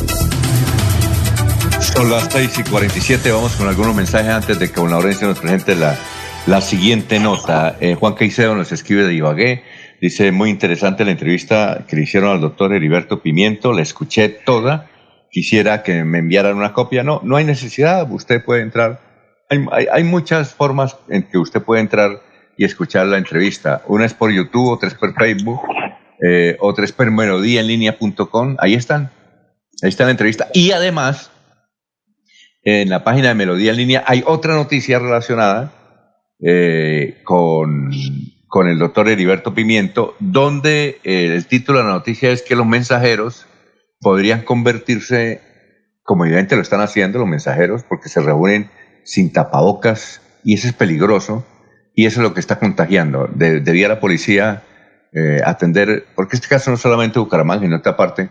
Así es que, señor Caicedo, muchas gracias por su, por su sintonía. Siga así, no cambie. Eh, Ricardo Goelo le envió un saludo al, al, doctor Julio y dice, de pronto, doctor Julio, que se acerque un poco más al micrófono, a la boca, ¿puede ser eso? Eh, bien, esto, eh, aquí, eh, Bernardo, no, Ber, Berto, Berto, dice, yo soy ingeniero de sistema, generalmente cuando se, algunos computadores, sobre todo los nuevos, cuando se cambian de audífonos, eh, esos R no, no, no ajustan bien y no pueden tener un buen sonido como lo tenían los anteriores audífonos, lo que generalmente sucede en muchos computadores. Ah, bueno, muchas gracias. Berta. Bien, eh, a ver, ¿quién más? Aquí otras preguntas. Dice, eh, ¿estamos de acuerdo? John Abiud hizo eh, hizo muchas obras en el municipio de Girón. Eso está bien, pero está mal que quiera llegar por politiquería, como él lo aceptó, a la dirección administrativa de la Cámara. Eh, eh, aquí el, uh, un profesor nos dice, hay que decirle al doctor Julio que de pronto el micrófono es de especificaciones técnicas diferentes y deben configurar el computador para este tipo de micrófonos. ¿Puede ser eso? Puede ser eso. A ver, eh, y había un, un, mensaje aquí un señor de Miami, pero no lo encuentro ya, ya lo vamos a, a buscar. Son las seis y cincuenta. Don Laurencio, lo escuchamos. Alfonso, y al que no quiere se le da una doble taza. Mire, Relleno chocó a Carlos Román, alcalde Campo Elías Ramírez. Eh, pues hoy, en este momento, la gente está unida en torno a que en Chocoa no se haga el relleno sanitario. Pero mire que antes, esos mismos le estaban dando palo a John Ramírez y Carlos Román es algo que está trabajando. Precisamente ayer hubo una reunión con los dirigentes, los gremios que tienen que trabajar por el relleno sanitario, lograr ese sitio adecuado. Pero ayer el alcalde de Girón pidió que no se haga ese relleno en Chocoa como lo está estableciendo una multinacional. Relleno de Chocó. Aquí está precisamente este informe con voces eh, suministrada por la oficina de prensa de la alcaldía de Girón. Hablo desde Girón porque tenemos una problemática fuerte en el municipio y es donde todavía una empresa de la manera más brusca ha querido llegar a querer decir que Chocó, bajo unas licencias que se otorgaron en 2010 y 2011, irresponsablemente con fuentes hídricas como son la quebrada de los montes y la onda, queriendo pasar por encima de los criterios del medio ambiente, por simple lógica, sin certeza, sabemos que es el sitio menos indicado. Nombre es Campolides Ramírez, secretario de Ambiente y Desarrollo Sostenible del municipio de Girón. Hicimos a una reunión citada por el procurador agrario del departamento, director de la Corporación de Defensa de la Meseta de Bucaramanga, donde eh, se revisaron varios temas. El nuevo sitio de disposición final de residuos sólidos, en el cual se vienen trabajando, en los cuales vamos participando nosotros desde enero, porque eh, queremos ubicar ese relleno o ese nuevo lugar de disposición eh, que no sea en el municipio de Girón, porque se ratifica el compromiso del alcalde Carlos Román de no querer el relleno sanitario en el municipio de Girón, debido a que no vemos que viable ambientalmente ese proyecto en el municipio. Con eso le ratificamos a toda la comunidad gironesa que eh, el relleno sanitario no vamos a permitir que llegue a la vereda de Chocoa. Agradecemos el respaldo de toda la comunidad de Girón, con certeza que estamos utilizando todas las herramientas legales, jurídicas, y evitemos legalmente que llegue un relleno sanitario al municipio de Girón. Creemos en nuevas tecnologías, creemos que deben llegar eh, nuevas eh, tendencias para los tratamientos y aprovechamientos de nuestras eh, basuras o residuos sólidos y por ende eh, decimos no al relleno sanitario. No vamos a permitir que se perjudique nuestro campesinado, no vamos a permitir que se perjudique nuestra comunidad del sector urbano y tampoco vamos a permitir que a través de esto perjudiquemos a otros municipios como en Zapatoca, Betulia, que se contamine la quebrada de los montes, encadenaría un proceso, ratificar un compromiso de nuestro alcalde, de nuestra Secretaría de Ambiente que está trabajando por que nuestros recursos naturales se mantengan, prevalezca nuestro suelo, prevalezca nuestra fauna, prevalezca nuestras fuentes hídricas, prevalezca nuestra flora. Muchas gracias por eh, su atención. Y uno de los municipios afectados sería Zapatoca. Hernán Agredo Acevedo, alcalde, ¿qué piensa? Eh, estamos muy preocupados por el tema de las basuras. Un tema donde el Carrasco ya cumplió su ciclo. La orden es que eh, no se siga eh, depositando la basura en este sector. Desde el punto de vista de Zapatoca, estamos opuestos a que esta actividad se haga en, en Girón porque afecta la parte turística en nuestra Tocaría entonces aliarnos ya a la alternativa que proponga ya el área metropolitana de Bucaramanga. Nosotros estamos hablando, eh, botando la basura, en los residuos sólidos aquí en el Carrasco, en el municipio de, Bucaramanga. Eh, nosotros estamos hablando de mil toneladas mensuales. Alfonso, Alfonso, los dirigentes cívicos, comunales, y todos están unidos a evitar que Chocoa no sea el relleno sanitario del área metropolitana. Todos están unidos. Mire que cuando hay necesidades la gente se une independientemente del credo, su actividad o su orientación política. Allí también está el señor Hernández muy afanado para que en Chocoa no se construya ese relleno sanitario. Muy bien. Eh, Victoriano Díaz nos escribe desde el Carmen de Chucurí para dos cositas, nos dice. La primera, que hoy es el día de nuestro municipio, el Carmen de Chucurí, uno de los más jóvenes del departamento de Santander. Muchas gracias, Victoriano. Y también nos envía un recorte de una noticia que apareció ayer eh, eh, sobre una suspensión. Dice, Nelson Parra Suárez, quien ejerció como alcalde del Carmen de Chucurí, Santander, entre el 2011 y el 2015, fue condenado a 51 meses de prisión y al pago de 31 millones de pesos por los delitos de peculado por apropiación, contratos sin cumplimiento de requisitos legales y falsedad ideológica en documentos públicos. Le mando este recortico porque eh, Laurencio entrevistaba mucho al señor Nelson Parra ahí en Radio Melodía. ¿Ve usted? ¿Se acuerdan de usted, don Laurencio? Sí, en ese momento el señor era alcalde, Alfonso, y que haya cometido errores, la justicia es la que tiene que ver. Pero Alfonso, es que eh, el caso de Chapurí fue una obra que ideó, desarrolló el entonces diputado de Santander, eh, Rafael Serrano Prada. Don Rafael en su momento fue el ideólogo, fue el que trabajó por la constitución del municipio del Carmen de Chocurí, en homenaje, vea usted, a la Virgen del Carmen, junto que también en sí. momento trabajando por otros eh, municipios, Alfonso. César, no se vaya, que aquí hay una pregunta para usted, una pregunta de un oyente, Juan Oviedo. Que sea fácil. ¿Por qué no le dieron el micrófono a César para que hable del Partido Liberal? ¿Por qué no?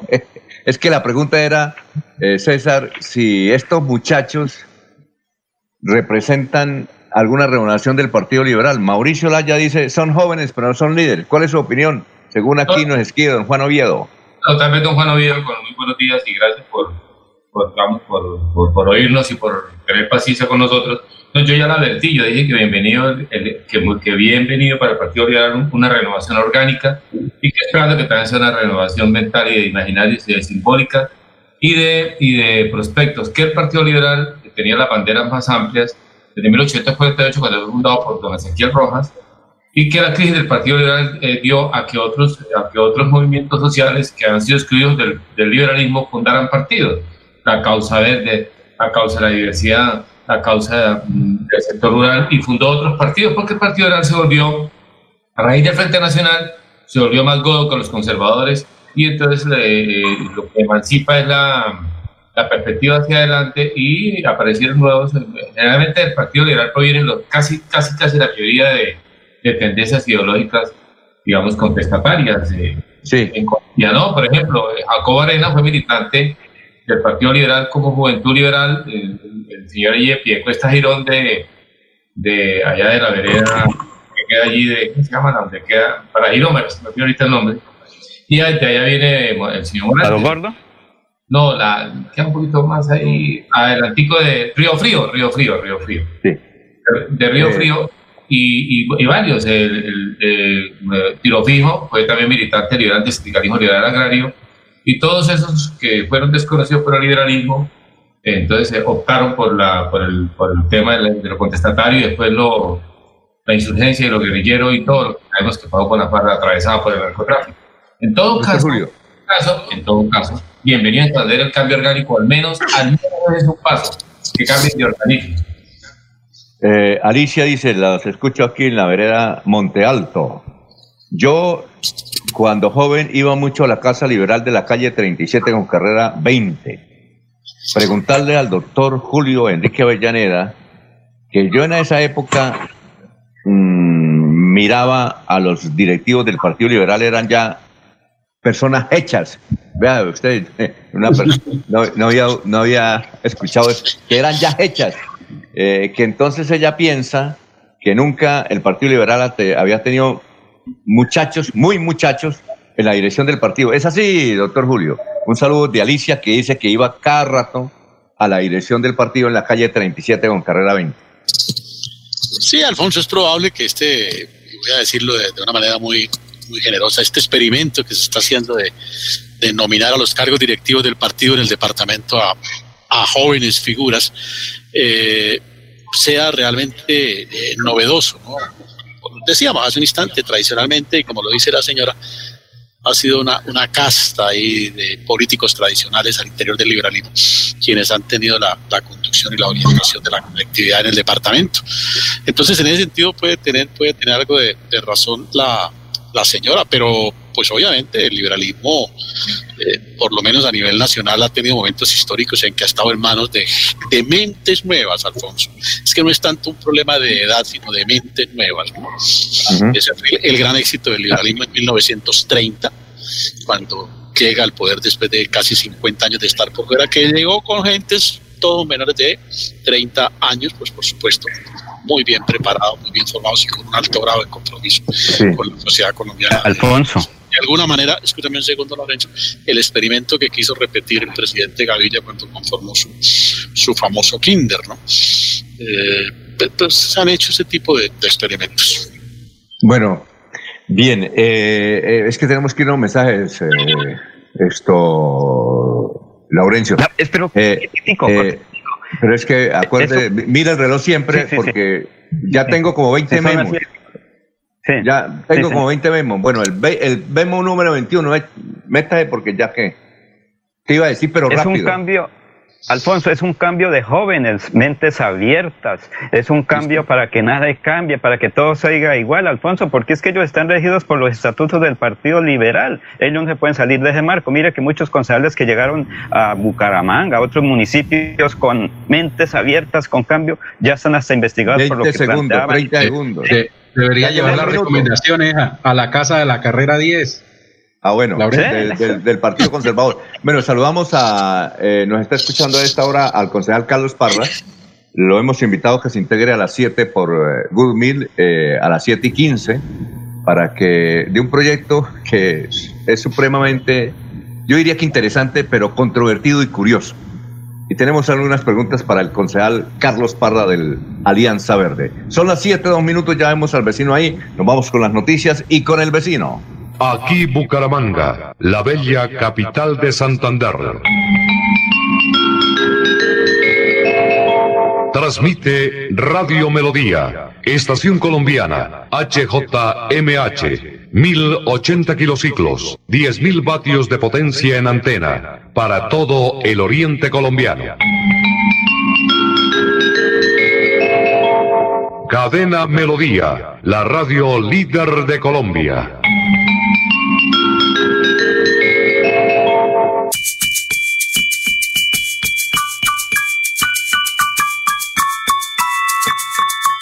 Oye, ¿sabes qué puedes hacer los martes y los jueves? De 3 a 3 y media de la tarde, no te pierdas Batuta al aire, aquí mismo.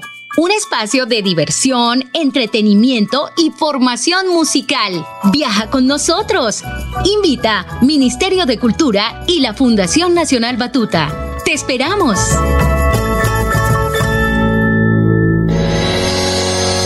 Los problemas del colon inflamado son bastante comunes en los colombianos, hombres y mujeres, siendo una dolencia de difícil tratamiento. La terapéutica natural Araltel ha encontrado a través de los años de investigación un producto que ha demostrado ser útil en el tratamiento del colon. Tome el Araltel Mevis por cuatro meses de manera constante y note usted mismo los resultados. Si ya estás en casa cuidando tu salud y la de los tuyos, no olvides que puedes tener los productos naturales Araltel Altel a través del servicio a domicilio en tu ciudad. Comunícate en Bucaramanga al celular 315-447-1995. Recuerda, 315-447-1995. 1995. Tienda Naturista, tu vida y naturaleza en Bucaramanga.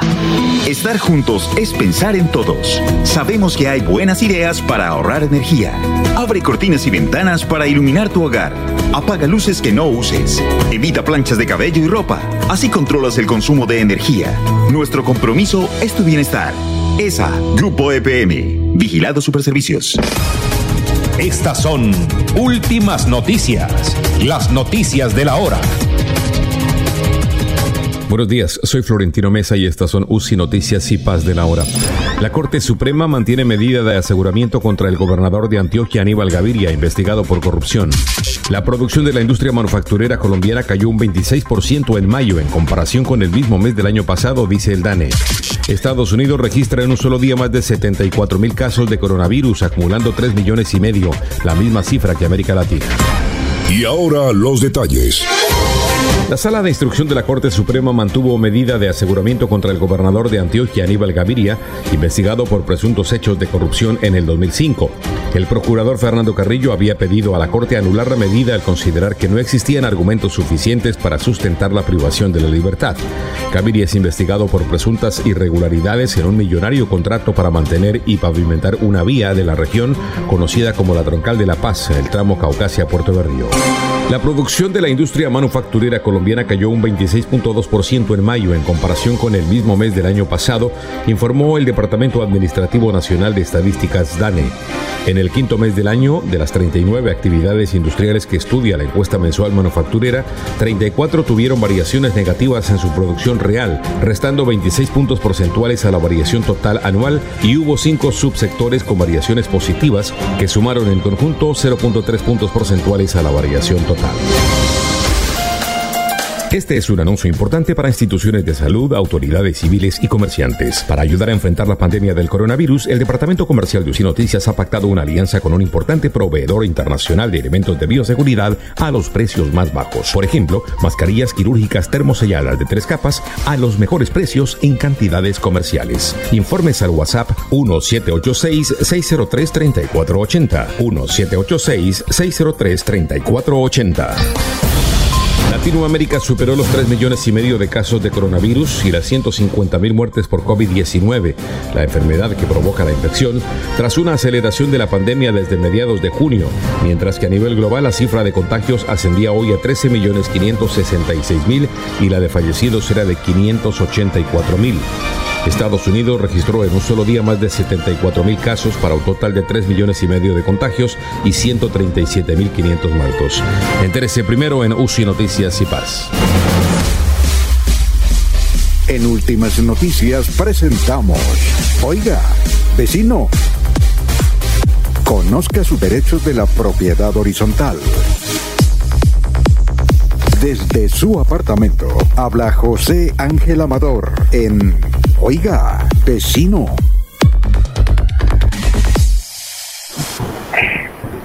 Muy bien, oiga, vecino, ¿cómo se encuentra? Son las 7.7, don José Ángel. Oiga, vecino, muy buenos días. Precisamente hoy, jueves 16 de julio, fiesta de la Virgen del Carmen, amanecemos muy contentos, vecino. Muy bien, perfecto. Bueno, le cuento, vecino, y a la amable audiencia que Horizontal es un equipo de profesionales, tanto abogados, arquitectos, psicólogos y, e inmobiliarios, 15 en total, que nos hemos organizado en esta plataforma para orientar, para formar, para asesorar y, por supuesto, para capacitar a todas las personas en propiedad horizontal, específicamente a los propietarios, a los residentes y, naturalmente, a los proveedores de servicios, como a los trabajadores que participan de la propiedad horizontal. Por eso le hemos dedicado bastante tiempo a explicar sobre las funciones, las responsabilidades, las ventajas que todos tenemos, las obligaciones, los derechos y las garantías con el ánimo de ir formando una comunidad muy importante como es la de propiedad horizontal. Quienes tengan interés en comunicarse y conocer más información, lo pueden hacer por las redes sociales de Horizontal, www.horizontal.com y en Facebook como Horizontal. Y comunicarse telefónicamente conmigo al teléfono 316-390-2435. 316-390-2435. Menciono esto porque numerosas personas que nos han llamado han querido tener información adicional y si por alguna circunstancia no pueden comunicarse telefónicamente en esas secciones de la web, lo pueden encontrar, mi estimado vecino. Es importante esa claridad. Aquí hay una señora que nos, aquí una señora que nos escribe de pie de cuesta y nos dice que usted anunció un invitado para mañana viernes que ella no alcanzó a escuchar. ¿Usted anunció para mañana viernes algún invitado? Sí, señor. Sí, señor. Entonces, ocurre que en este punto vamos a trabajar mañana viernes a las 11 de la mañana con el parlamentario José David López, quien tiene ya elaborado y radicado el proyecto de reforma a la ley de propiedad horizontal. El régimen de propiedad horizontal, Alfonso, viene desde 2001, tiene 19 años y este se ha ido ajustando a partir de los desarrollos jurisprudenciales por los distintos casos que se presentan en la propiedad horizontal. Y aquí se le va a oír desde este medio de información, Radio Melodía, y la red de Horizontal, mañana a partir de las 11 de la mañana exponiéndonos las bases principales de ese proyecto de reforma al régimen de propiedad horizontal, mi estimado Alfonso. Eh, eh, aquí hay un, señor, nos escribe un 316 diciendo que cuánto vale la acción para entrar a horizontal, porque como van las cosas, entiendo que el señor José Ángel Amador, a quien conozco en la por la electrificadora, va a establecer la más grande oficina de arrendamiento de la ciudad. Oiga, buena noticia, bien, buen, buen, No se me había ocurrido llegar a esos niveles, pero podemos hacerlo. Al final de cuentas, ahorita tenemos, disfrutamos de tranquilidad para preocuparnos por ahora en estos temas importantes y sobre todo, no solamente la parte inmobiliaria. Ojo, en la ley eh, lo, lo importante es ejercer control contra esos desmanes, esos desórdenes que hay en la propiedad horizontal. Todos los días las quejas llegan de que el señor administrador, que el presidente del consejo, que los señores consejeros quieren ordenar, quieren mandar, ese dictador interno se les sale, se pierde la plata, malos manejos, vamos a ejercer control. Señores administradores, ustedes que ejercen muy bien su labor, que son responsables, como lo dijo el oyente, siéntanse dichosos porque ustedes van a ir mejorando en este propósito de trabajar al servicio de la propiedad horizontal. Pero aquellos que hacen de las suyas, que se apropian de los recursos, que llegan a considerar de que la propiedad es de ellos y no de todos los presidentes de ese conjunto o edificio, y les toca que se, se ajusten el cinturón porque lo vamos a controlar, vamos a organizar a nivel de la ley de reforma estatutaria que el próximo 20 de julio queda plenamente radicada. Entonces mañana con José David López iremos a mirar punto a punto un aspecto importante. Las curadurías urbanas van a tener un papel más importante a partir de esta ley en la medida que ellos en propiedad horizontal, en las edificaciones de régimen de propiedad horizontal, tiene que garantizar e incluso responder con su patrimonio el señor curador y el Estado por aquellas obras inconclusas o a medias, porque para eso dieron una licencia, para que ejerzan control. Entonces, sobre todos estos temas vamos a trabajar en el día de mañana, mi estimado amigo y vecino Alfonso Pineda y todos los oyentes de Radio Melodía. Eh, bueno, eh, una cosa, José Andrés, ya para terminar, ¿cuál es el tema de hoy? El tema de hoy vamos a hablar de la responsabilidad de los que están encargados de preservar los datos personales de las distintas personas que eh, residen y que ingresan y que tienen eh, relaciones con la propiedad horizontal. La ley 1581 del 2012 establece la protección de los datos personales por la sensibilidad que ello representa y hoy vamos a hablar de quiénes responden y bajo qué causales y qué sanciones tienen. No solamente el administrador y el presidente del consejo, sino todos los propietarios del conjunto o edificación en un momento dado tienen que responder. Y ese es el punto para el día de hoy, mi estimado vecino. Bueno, muchas gracias, muy amable, 7, 13 minutos. Eh, Anulfo, cuando tengamos a Barranca, que ahí ya lo escuché al fondo, me dice para darle el cambio a don Soel Caballero. Doctor Julio, hábleme, háblenos, a ver cómo está hoy. Doctor Julio, con ese nuevo audífono. A ver, director, aquí estamos experimentando otro. Ah, no. Otro implemento. No, ese, ese quedó mejor. ¿Sí? Ese quedó mejor, claro, quedó mejor que nosotros, ah, doctor Julio. Bueno, bien, me agrada. ¿Ese también es un regalo o no? No, pero de vieja data, ¿no? ¿De, de, cuál vieja? no, entonces, es que, que, tengo yo hace tiempos, ¿no? Y que corresponde incluso a otro equipo, pero que lo, que lo adapto para poder superar esta emergencia. Ah, ya, perfecto. Eh, estamos esperando también el contacto de Carlos Parra, que lo vamos a entrevistar en, un instante por un proyecto de acuerdo que ha presentado al Consejo de la Ciudad de Bucaramanga y que es interesante, ¿no?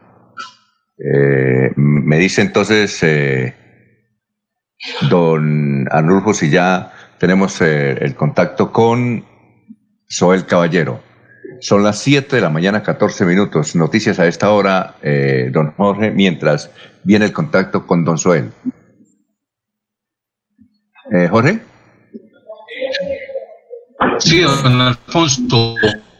Comenzaron desde el martes anterior la construcción de la variante del municipio de San Gil. Eh, ya empezaron, ¿no es cierto? Sí, señor. Ya empezaron, ya, ya, empezaron ahí en San Gil. Anterior y se construirán para que el tráfico. ¿Aló? Se le está, se le está cortando, Jorge. ¿Aló? De vía. Porque además. ¿Aló? No hay un problema de conexión. ¿Aló, aló, aló? Bueno, vamos a, unos mensajes entonces. Eh, ah, ya, ya está Barranca. Ya vamos con Soel Caballero, a quien saludamos. Aquí ya salió el sol, Soel. Son las 7 de la mañana, 15 minutos. Muy buenos días. Soel Caballero está en Últimas Noticias de Radio Melodía 1080 AM. Buenos días, Alfonso, para usted, para los compañeros, igualmente para todos los oyentes. Con respaldo mayoritario, el Consejo Distrital aprobó el Plan de Desarrollo Centenario Barranca Bermeja 2020-2023, distrito muy especial. Son cuatro líneas estratégicas que le darán a los ciudadanos una ciudad segura, competitiva, sostenible y amable con el medio ambiente. De manera histórica, pese a las dificultades generadas por el COVID-19, hicimos uso de las herramientas tecnológicas y logramos un proceso de revisión, consulta y aprobación que involucró a todos los gremios y sectores políticos, económicos y sociales de la ciudad, manifestó el alcalde distrital Alfonso El Manrique. El plan de desarrollo centenario 2020-2023, distrito muy especial, tendrá una inversión aproximada de 1.800.000 pesos para 43 programas distribuidos en sus cuatro líneas estratégicas. Por otra parte, el Ministerio de la Protección de Salud y la Protección Social reportó 17 casos nuevos positivos para COVID-19 en Barranca Bermeja. Entre los pacientes se encuentran dos menores de 3 y 6 años, cuatro mujeres de 20, 35 y 47 años y 11 hombres que tienen edades que oscilan entre los 28 y 81 años de edad. Así las cosas, las estadísticas del COVID-19 en Barranca Bermeja arrojan los siguientes números. Casos confirmados 490. Casos activos 386. Recuperados 99. Recuperándose en casa bajo vigilancia médica 378, 6 hospitalizados, 2 personas en unidad de cuidados intensivos UCI y 5 fallecidos. Noticia con la que amanece la ciudad. Continúen compañeros en estudios en últimas noticias de Melodía 1080 AM. Tu casa ahora es el lugar ideal y Cofuturo te ofrece la oportunidad de renovar los electrodomésticos y víveres fundamentales para toda la familia. Televisores, neveras, lavadoras y muchísimas alternativas para dotar tu hogar están en la calle 48, número 3333. También encontrarás motocicletas, bicicletas, computadores y celulares. Atención inmediata 322 307 0371. Cofuturo, construimos sueños de progreso. Hay más noticias. Muchas noticias, muchas noticias en Melodía 1080 AM. Muy bien, son las 7 y 18 minutos. Vamos a aprovechar este tiempo para saludar a Carlos Parra. Ya lo vemos en la imagen. Carlos, si quiere, abre el micrófono. Eh, lo vemos diferente, se hizo un look y lo vemos eh, como un poquito más gordo. Le ha sentado a usted la, la pandemia, ¿no? Carlos, ¿cómo está? Muy buenos días. Bien, hola Alfonso pues me, me calvié, me calvié porque si vamos a estar en la casa, pues digamos que se podía. Y, y, no, bien, pues haciendo todo lo que podemos hacer aquí desde la casa para, para la labor dentro del Consejo. Eh, pues en estos días estamos en un debate bastante importante, intenso, sobre la imagen y los costos en imágenes de gobierno que tenemos en distintos periodos en Bucaramanga. ¿En qué consiste rápidamente, porque pues no es mucho el tiempo, en qué consiste el proyecto, Carlos? El proyecto toma dos medidas. Usted ha visto, los últimos 20 años hemos tenido más o menos unos nueve logos de gobierno. Cada logo de gobierno significa papelería, pendores, afiches, volantes, cualquier cantidad de elementos publicitarios que usted se pueda imaginar. Y eso es plata. 23 mil millones en los últimos 12 años. Estamos hablando de una cifra muy significativa. Y lo que pasa es que utilizamos recursos públicos que terminan posicionando proyectos pasajeros de turno. Y lo que nosotros queremos es que se institucionalice que lo único que se puede utilizar en Bucaramanga es el escudo como imagen institucional. Por otra parte, tenemos cantidad de institutos descentralizados que cada uno tiene su propia imagen. Y esas imágenes han cambiado, pero en general la gente no los reconoce.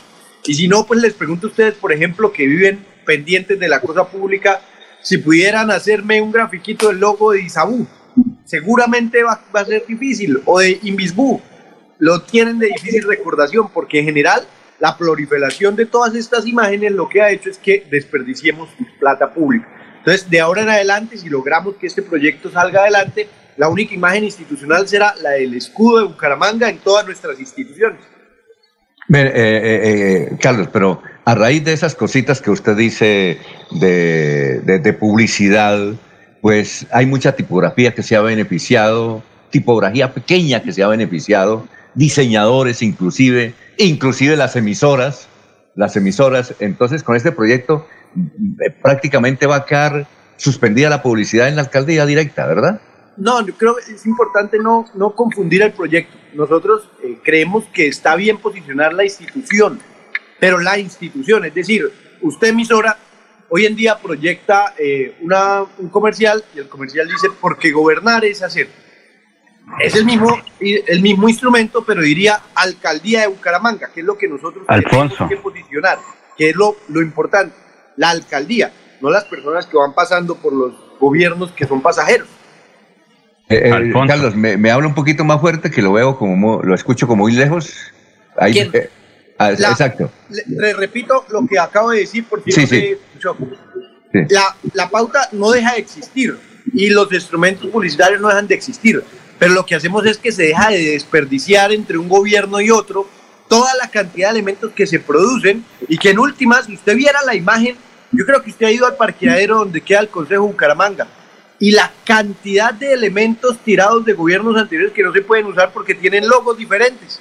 Y pues eso es un desperdicio que nosotros tenemos que ahorrarle al municipio. La pauta no desaparecería, lo que pasa es que posicionaríamos lo que nos une a todos, que es Alcaldía de Bucaramanga. Laurencio, son las 7.21. A ver, ¿cuál es la pregunta para Carlos? Señor eh, concejal Parra, pero eso significaría que entonces dónde quedan los programas de gobierno porque cada alcalde, cada concejal entre comillas dice yo voy a hacer tal cosa y mi eslogan es este. ¿No sería también como, eh, digamos, como quitar eso cuando por el Estado pregunta, colombiano Laurencio. tiene- Creo que es una pregunta importante. Los programas de gobierno no dejan de existir, siguen teniendo su nombre.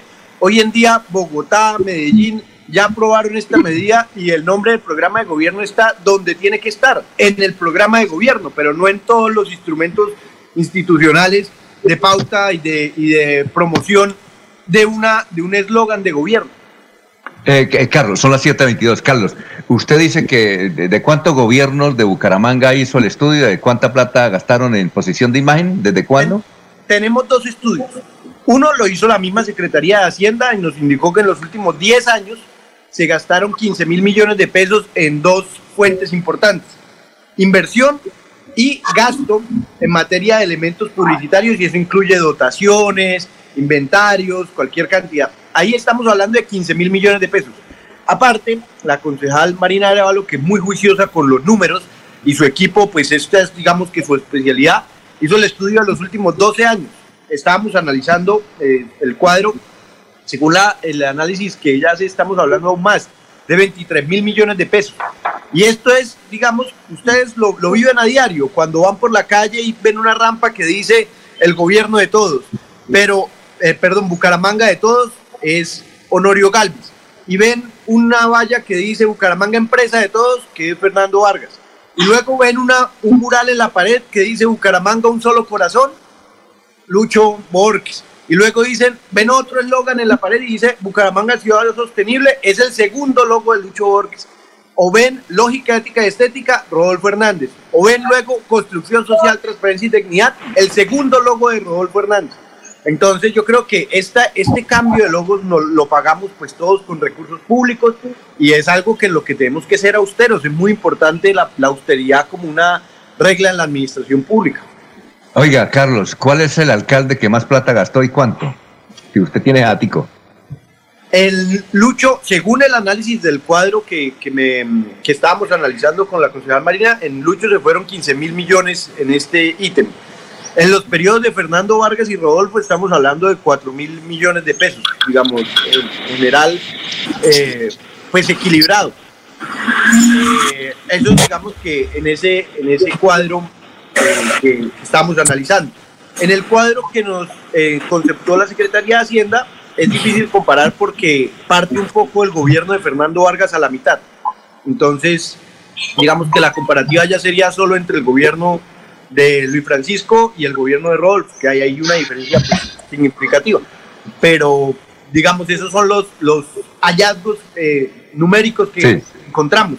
Y finalmente, Un elemento, Alfonso, es, esto es- Sí. sería un proyecto bastante histórico y de apropiación cultural, y es que nosotros en general no nos hemos hecho cargo de nuestros símbolos, de lo que, de lo que construimos y digamos de nuestra identidad. Y es un paso importante para que nosotros empecemos a... El ciudadano reconoce la institución cuando la ve. Le cuento una anécdota. Yo hice interclases todo mi colegio y me vine a enterar, ya bien crecido, que Inderbu era un instituto descentralizado de la alcaldía de Bucaramanga. Y así, al le pasa cantidad de personas que van a Isaú y no saben que, es- que es algo de la alcaldía, o que van a Imebú y no saben que es de la alcaldía, o que van a la biblioteca Gabriel Turbay y no saben que es la- de la alcaldía, o a Neomundo, y etcétera, etcétera. Entonces, pues yo creo que esta imagen es muy importante para que la gente reconozca la institución. Y finalmente, Jorge, la pregunta para Carlos. Bueno, buenos días para el concejal Parra, don Alfonso. Eh, el proyecto también incluye eh, que las personas que precisamente han eh, eh, sugerido este tipo de, marketing también se reduzcan en el valor de su contratación. Es decir, la alcaldía de Bucaramanga también ha pagado altos costos en la contratación de personal experto en marketing que incluso ni siquiera viven en la ciudad. ¿Qué, qué dicen los, los estudios que se han hecho, por ejemplo, en Bogotá, en Medellín, en este mismo tema? Que cuando un gobierno tiene menos incentivos de posicionar la marca de gobierno, el gasto en pauta y, por ejemplo, en estos asesores de, de costos eh, que parecieran, no sé, extravagantes, pues se reduce porque también no tienen ningún incentivo para estar, digamos, exagerando en la inversión, sino lo adecuado para posicionar la institución. Entonces, eh, pues es una consecuencia que, que tiene el proyecto y es importante ser lo que, lo que usted dice, yo creo que es muy cierto, ser austero, ser mesurado en estos contratos de, de publicidad. eh, en especial, lo, la pregunta más importante es si sirven a lo público. Es decir, nosotros no, no tenemos por qué usar recursos públicos para posicionar gobiernos pasajeros, sino para posicionar información pública. Que queremos que la gente se lave las manos con el coronavirus, metámosle dinero. Que queremos que la gente sepa las rutas de Metrolínea, metámosle dinero. Pero es información pública lo que tenemos que posicionar y no pues eslogan de gobierno pues que terminan siendo instrumentos políticos y eso pues es pasajero. Bueno, Carlos, eh, muchas gracias, muy amable, muy gentil por haber estado aquí en Radio Melodía y éxitos. Muchas gracias para ustedes. Hoy a las 9 de la mañana, muy pendientes que logremos pasar este proyecto y pues aquí estamos, seguimos trabajando por representar los intereses que, que nos, del ciudadano común, pues que nos eligieron para traer esas preocupaciones al Consejo. Muchas Muy gracias, bien. Alfonso. A, a usted, son las 7 de la mañana, 28 minutos, ya está ahí el doctor Iván Calderón. Muchas gracias, nos vemos mañana viernes temprano a las 5 de la mañana. Últimas noticias los despierta bien informados de lunes a viernes. En todas las áreas de la información regional, un periodista de Últimas Noticias registra la información en Radio Melodía 1080 AM y en melodíaenlínea.com. Director Alfonso Pineda Chaparro. Aquí Bucaramanga, la bella capital de Santander. Transmite Radio Melodía, Estación Colombiana, HJMH, 1080 kilociclos, 10.000 vatios de potencia en antena, para todo el oriente colombiano. Cadena Melodía, la radio líder de Colombia. Cuando pienses en amor, pasión, piensa en mí, Damiana. Pide ahora mismo tu tableta de Damiana para que disfrutes al máximo de una relación sexual con toda la energía, vitalidad y que te permita durar el tiempo que tú quieras. Damiana, pídela a domicilio en Bioalterna 643-6636 o al celular 321-441-6668. Bioalterna, calle 55 3117, Barrio Antiguo Campestre, Bucaramanga.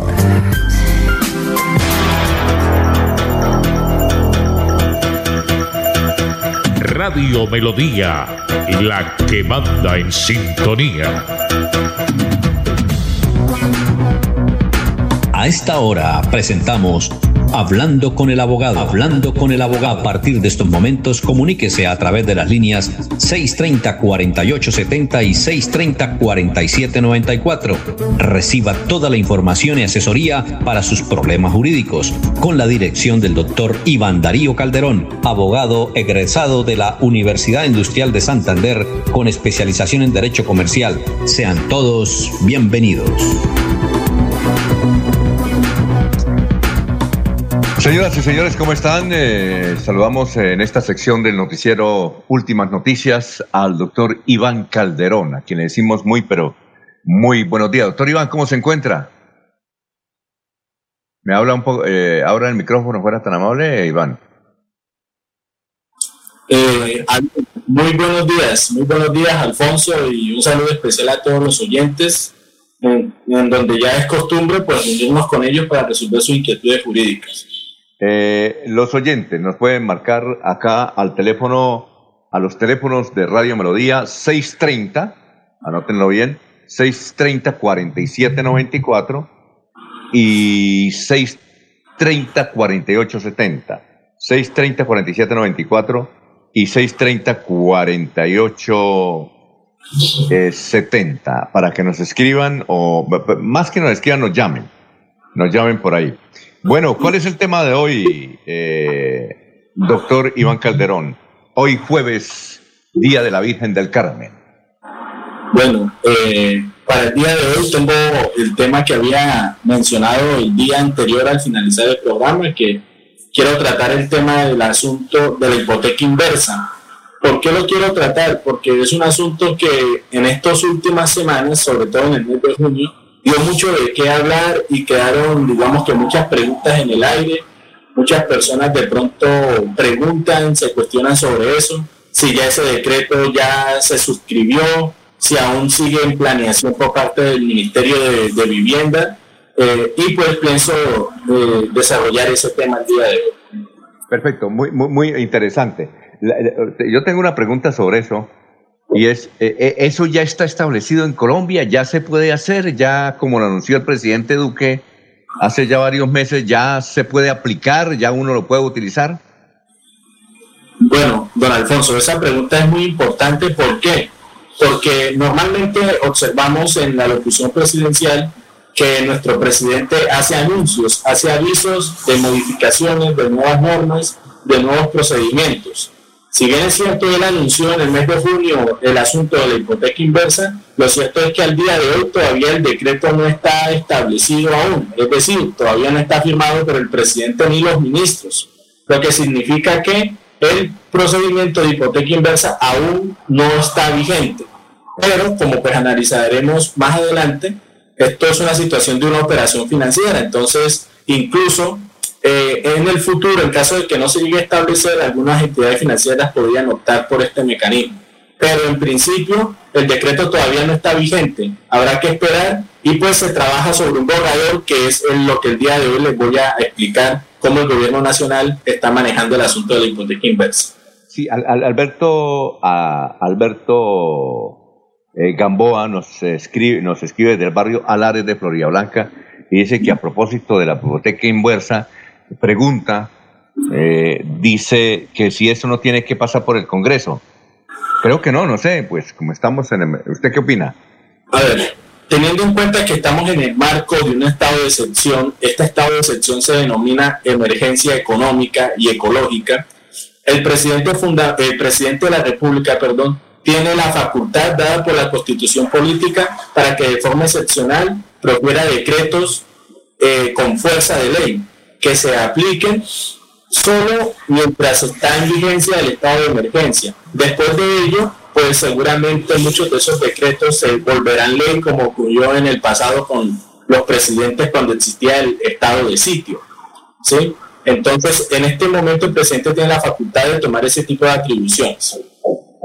Perfecto. Eh, ¿Y en qué consiste básicamente?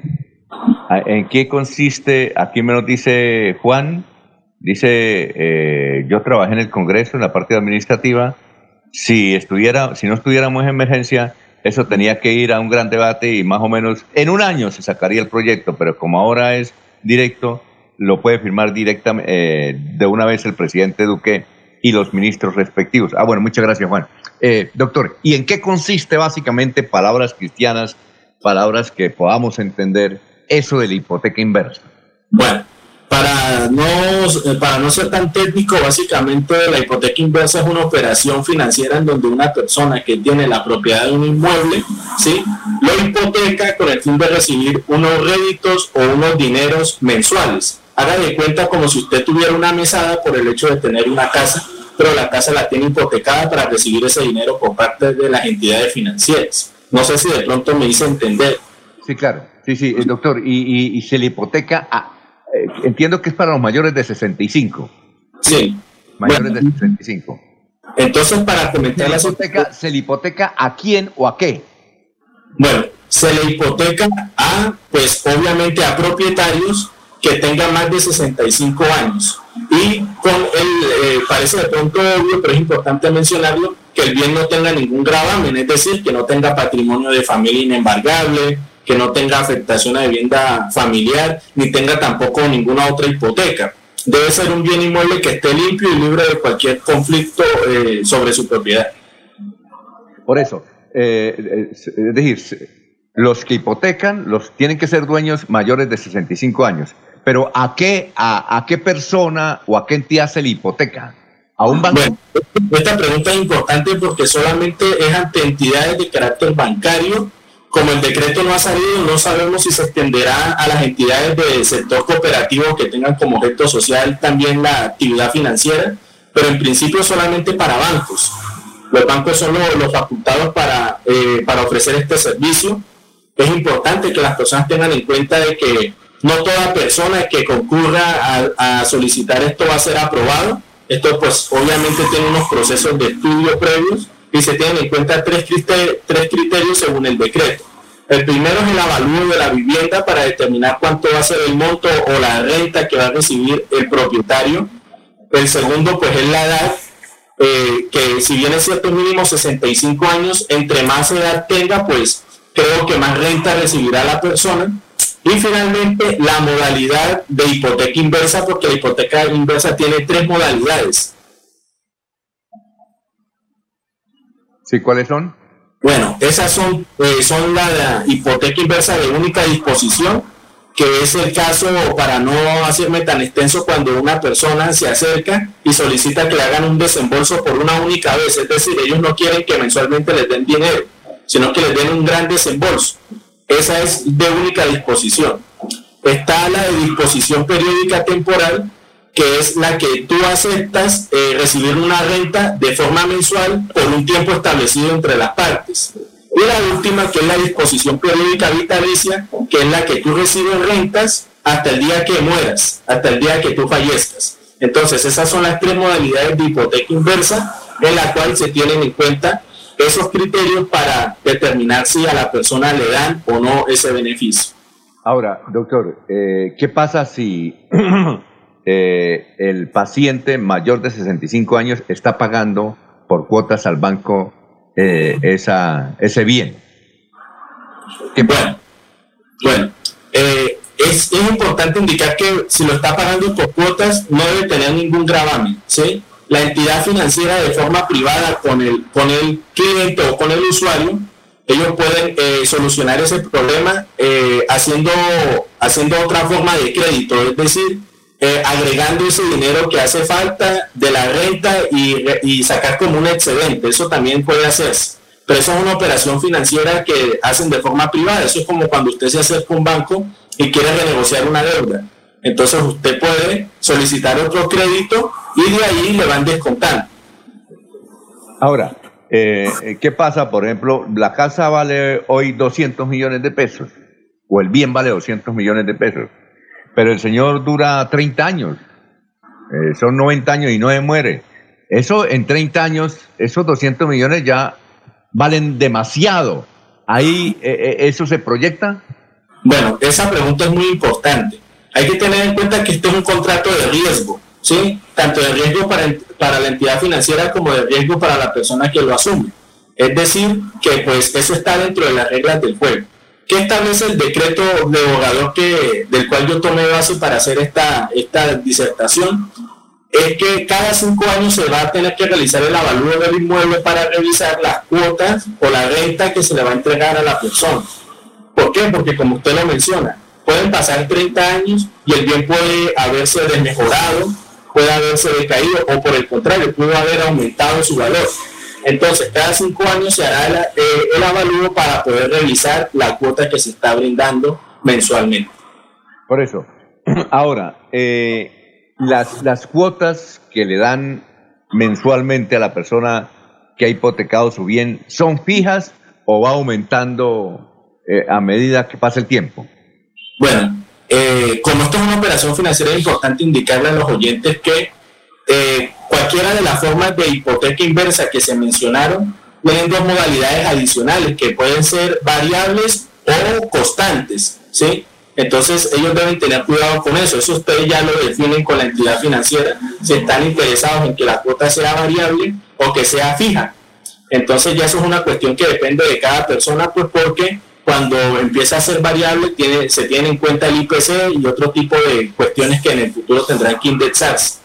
Entonces es importante, igual el mismo decreto plantea que ellos deben tener una asesoría previa antes de aceptar esto con un analista financiero que les diga los pros y los contras de, pues, de asumir ese, ese riesgo. Las preguntas las pueden eh, seguir enviando por el perfil Alfonso Pineda Chaparro en mensaje de texto y también por el perfil de Radio Melodía de Bucaramanga, ahí pueden eh, consignar eh, mensajes. Eh, y, o si no, llamar a estos teléfonos, no necesita dar el nombre. 630-4794, 630-4794, 630-4870. Bien, doctor, el, en materia de impuestos, cuando el banco le, le presta la plata al, al caballero o a la señora, eh, el, ¿quién paga el, impuesto? Lo sigue pagando el, eh, eh, hasta ahora el propietario del bien, ¿verdad? Sí, señor. Así como usted lo menciona específicamente es que tiene la propiedad la que sigue pagando sus obligaciones tributarias. Cuando eh, hay varias personas figurando en la escritura, es decir, está el papá que tiene 65 años, por, supongamos que no está la señora, está el papá que tiene 65 años figurando en la escritura, pero están los hijos que tienen 30, tienen 20, 25. Ahí, ¿cómo se hace? ¿Cómo se procede? Bueno, según el decreto que está que, circula, eh, lo que se puede decir es que es requisito obligatorio que la persona tenga 65 años, es decir, que si hay más de un propietario, el otro debería tener la misma edad para poder acceder al beneficio. ¿Por qué? Porque es que esa pregunta que usted hace tiene una, un complemento bastante riguroso y bastante estricto. ¿Por qué? Porque se empieza a hablar de herederos, se empiezan a hablar de otras cuestiones de carácter significativo que también el decreto contempla, pero en principio las personas que deben, que se desean eh, hacer esta operación financiera deben tener, cumplir con los requisitos que tener 65. Entonces, por el momento se pensaría que una persona que tenga 65 y otra que no, no podrían acceder al beneficio de la, de la hipoteca inversa. Aquí nos preguntan que si las fincas también entran en ese, en ese juego, las fincas todo tipo de inmueble este, ingresa siempre y cuando no tenga afectaciones. Ah, es decir, no esté embargado ni nada por el estilo. Ni, bueno, y, y, en materia de cifras, según usted vio, ¿cómo están las cosas? ¿Usted nos puede hablar de cifras? Y yo le doy, yo le doy eh, una, una ah, ah, ah, antes de eso, doctor, eso se rige por el avalúo qué? Porque es que eh, eh, usted sabe que en los papeles hay un avalúo y, y en, en, materia cuando prácticamente la van a vender tiene otro avalúo. ¿Ahí cuál es el avalúo?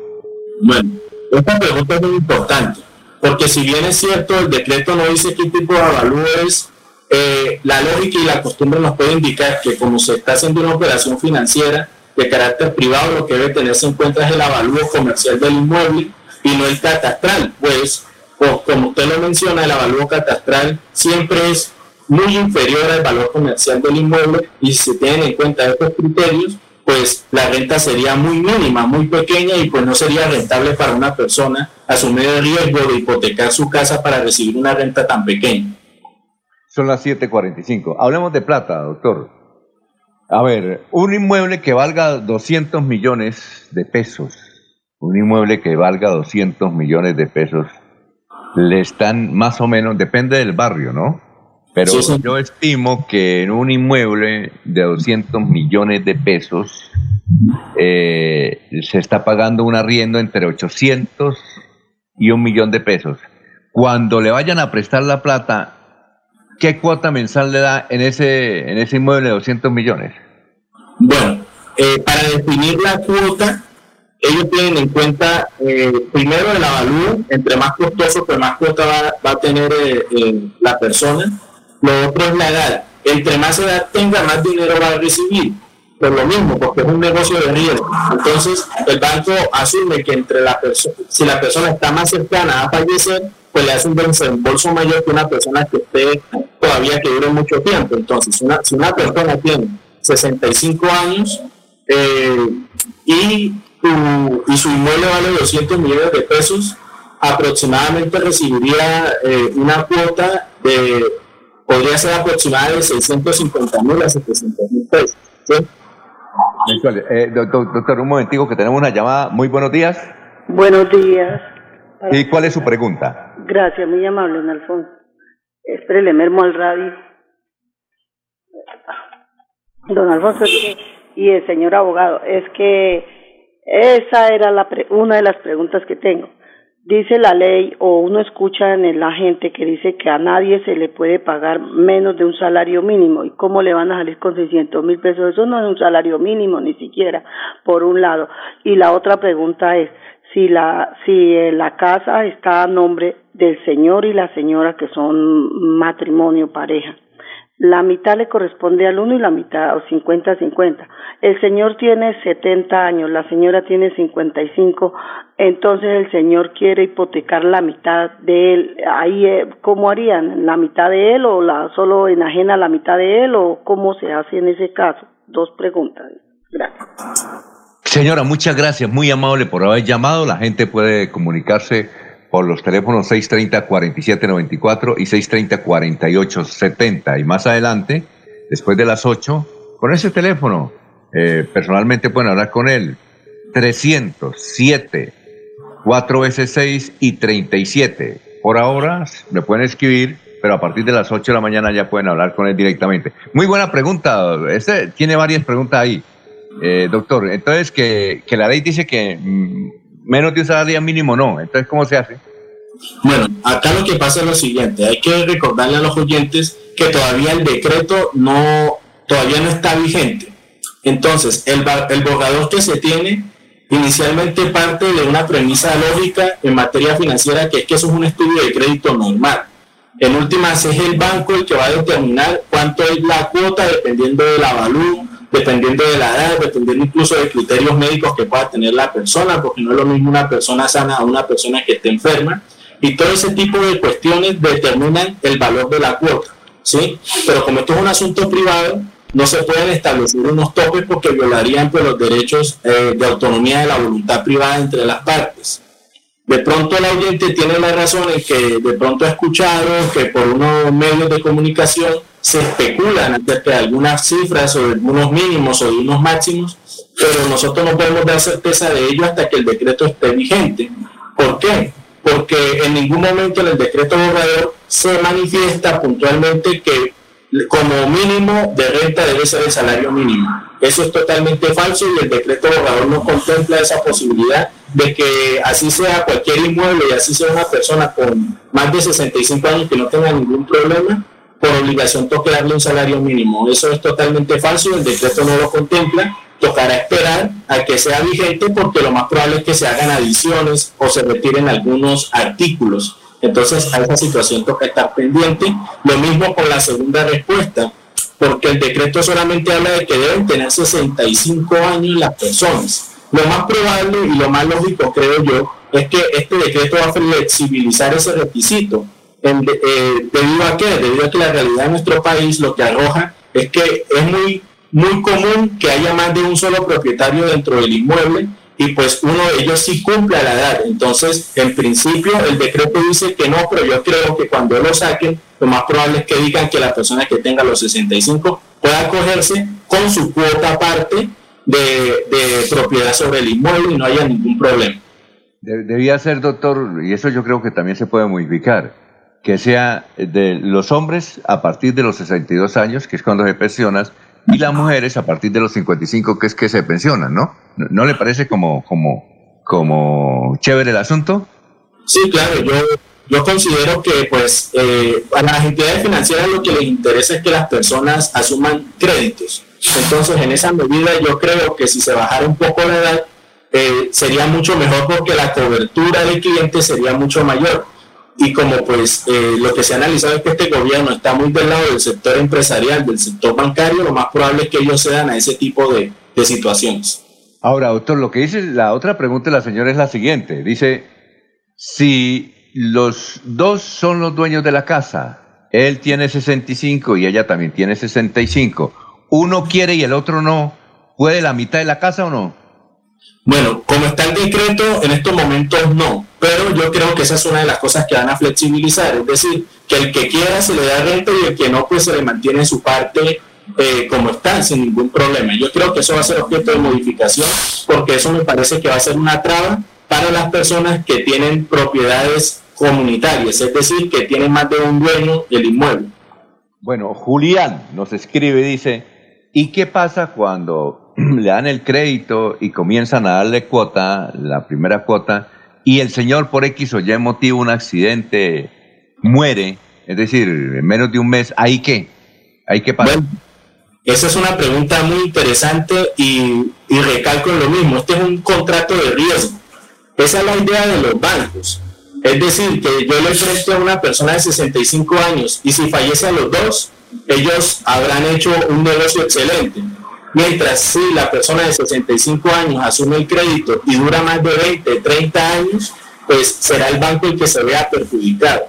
Entonces, en el caso que plantea el oyente, si la persona fallece a los meses o al año eh, o dentro de muy poco tiempo, igual sí tiene que cumplir con los criterios de exigibilidad, que yo creo que por cuestiones de tiempo tocará mirarlas mañana y sobre todo, don Alfonso, el tema de qué pasa con los herederos. Y eso cuando, cuando están con hipoteca inversa, ¿qué pasaría con esos herederos? Si vale la pena hacer el proceso de sucesión o no, y si el banco se queda con las casas o no.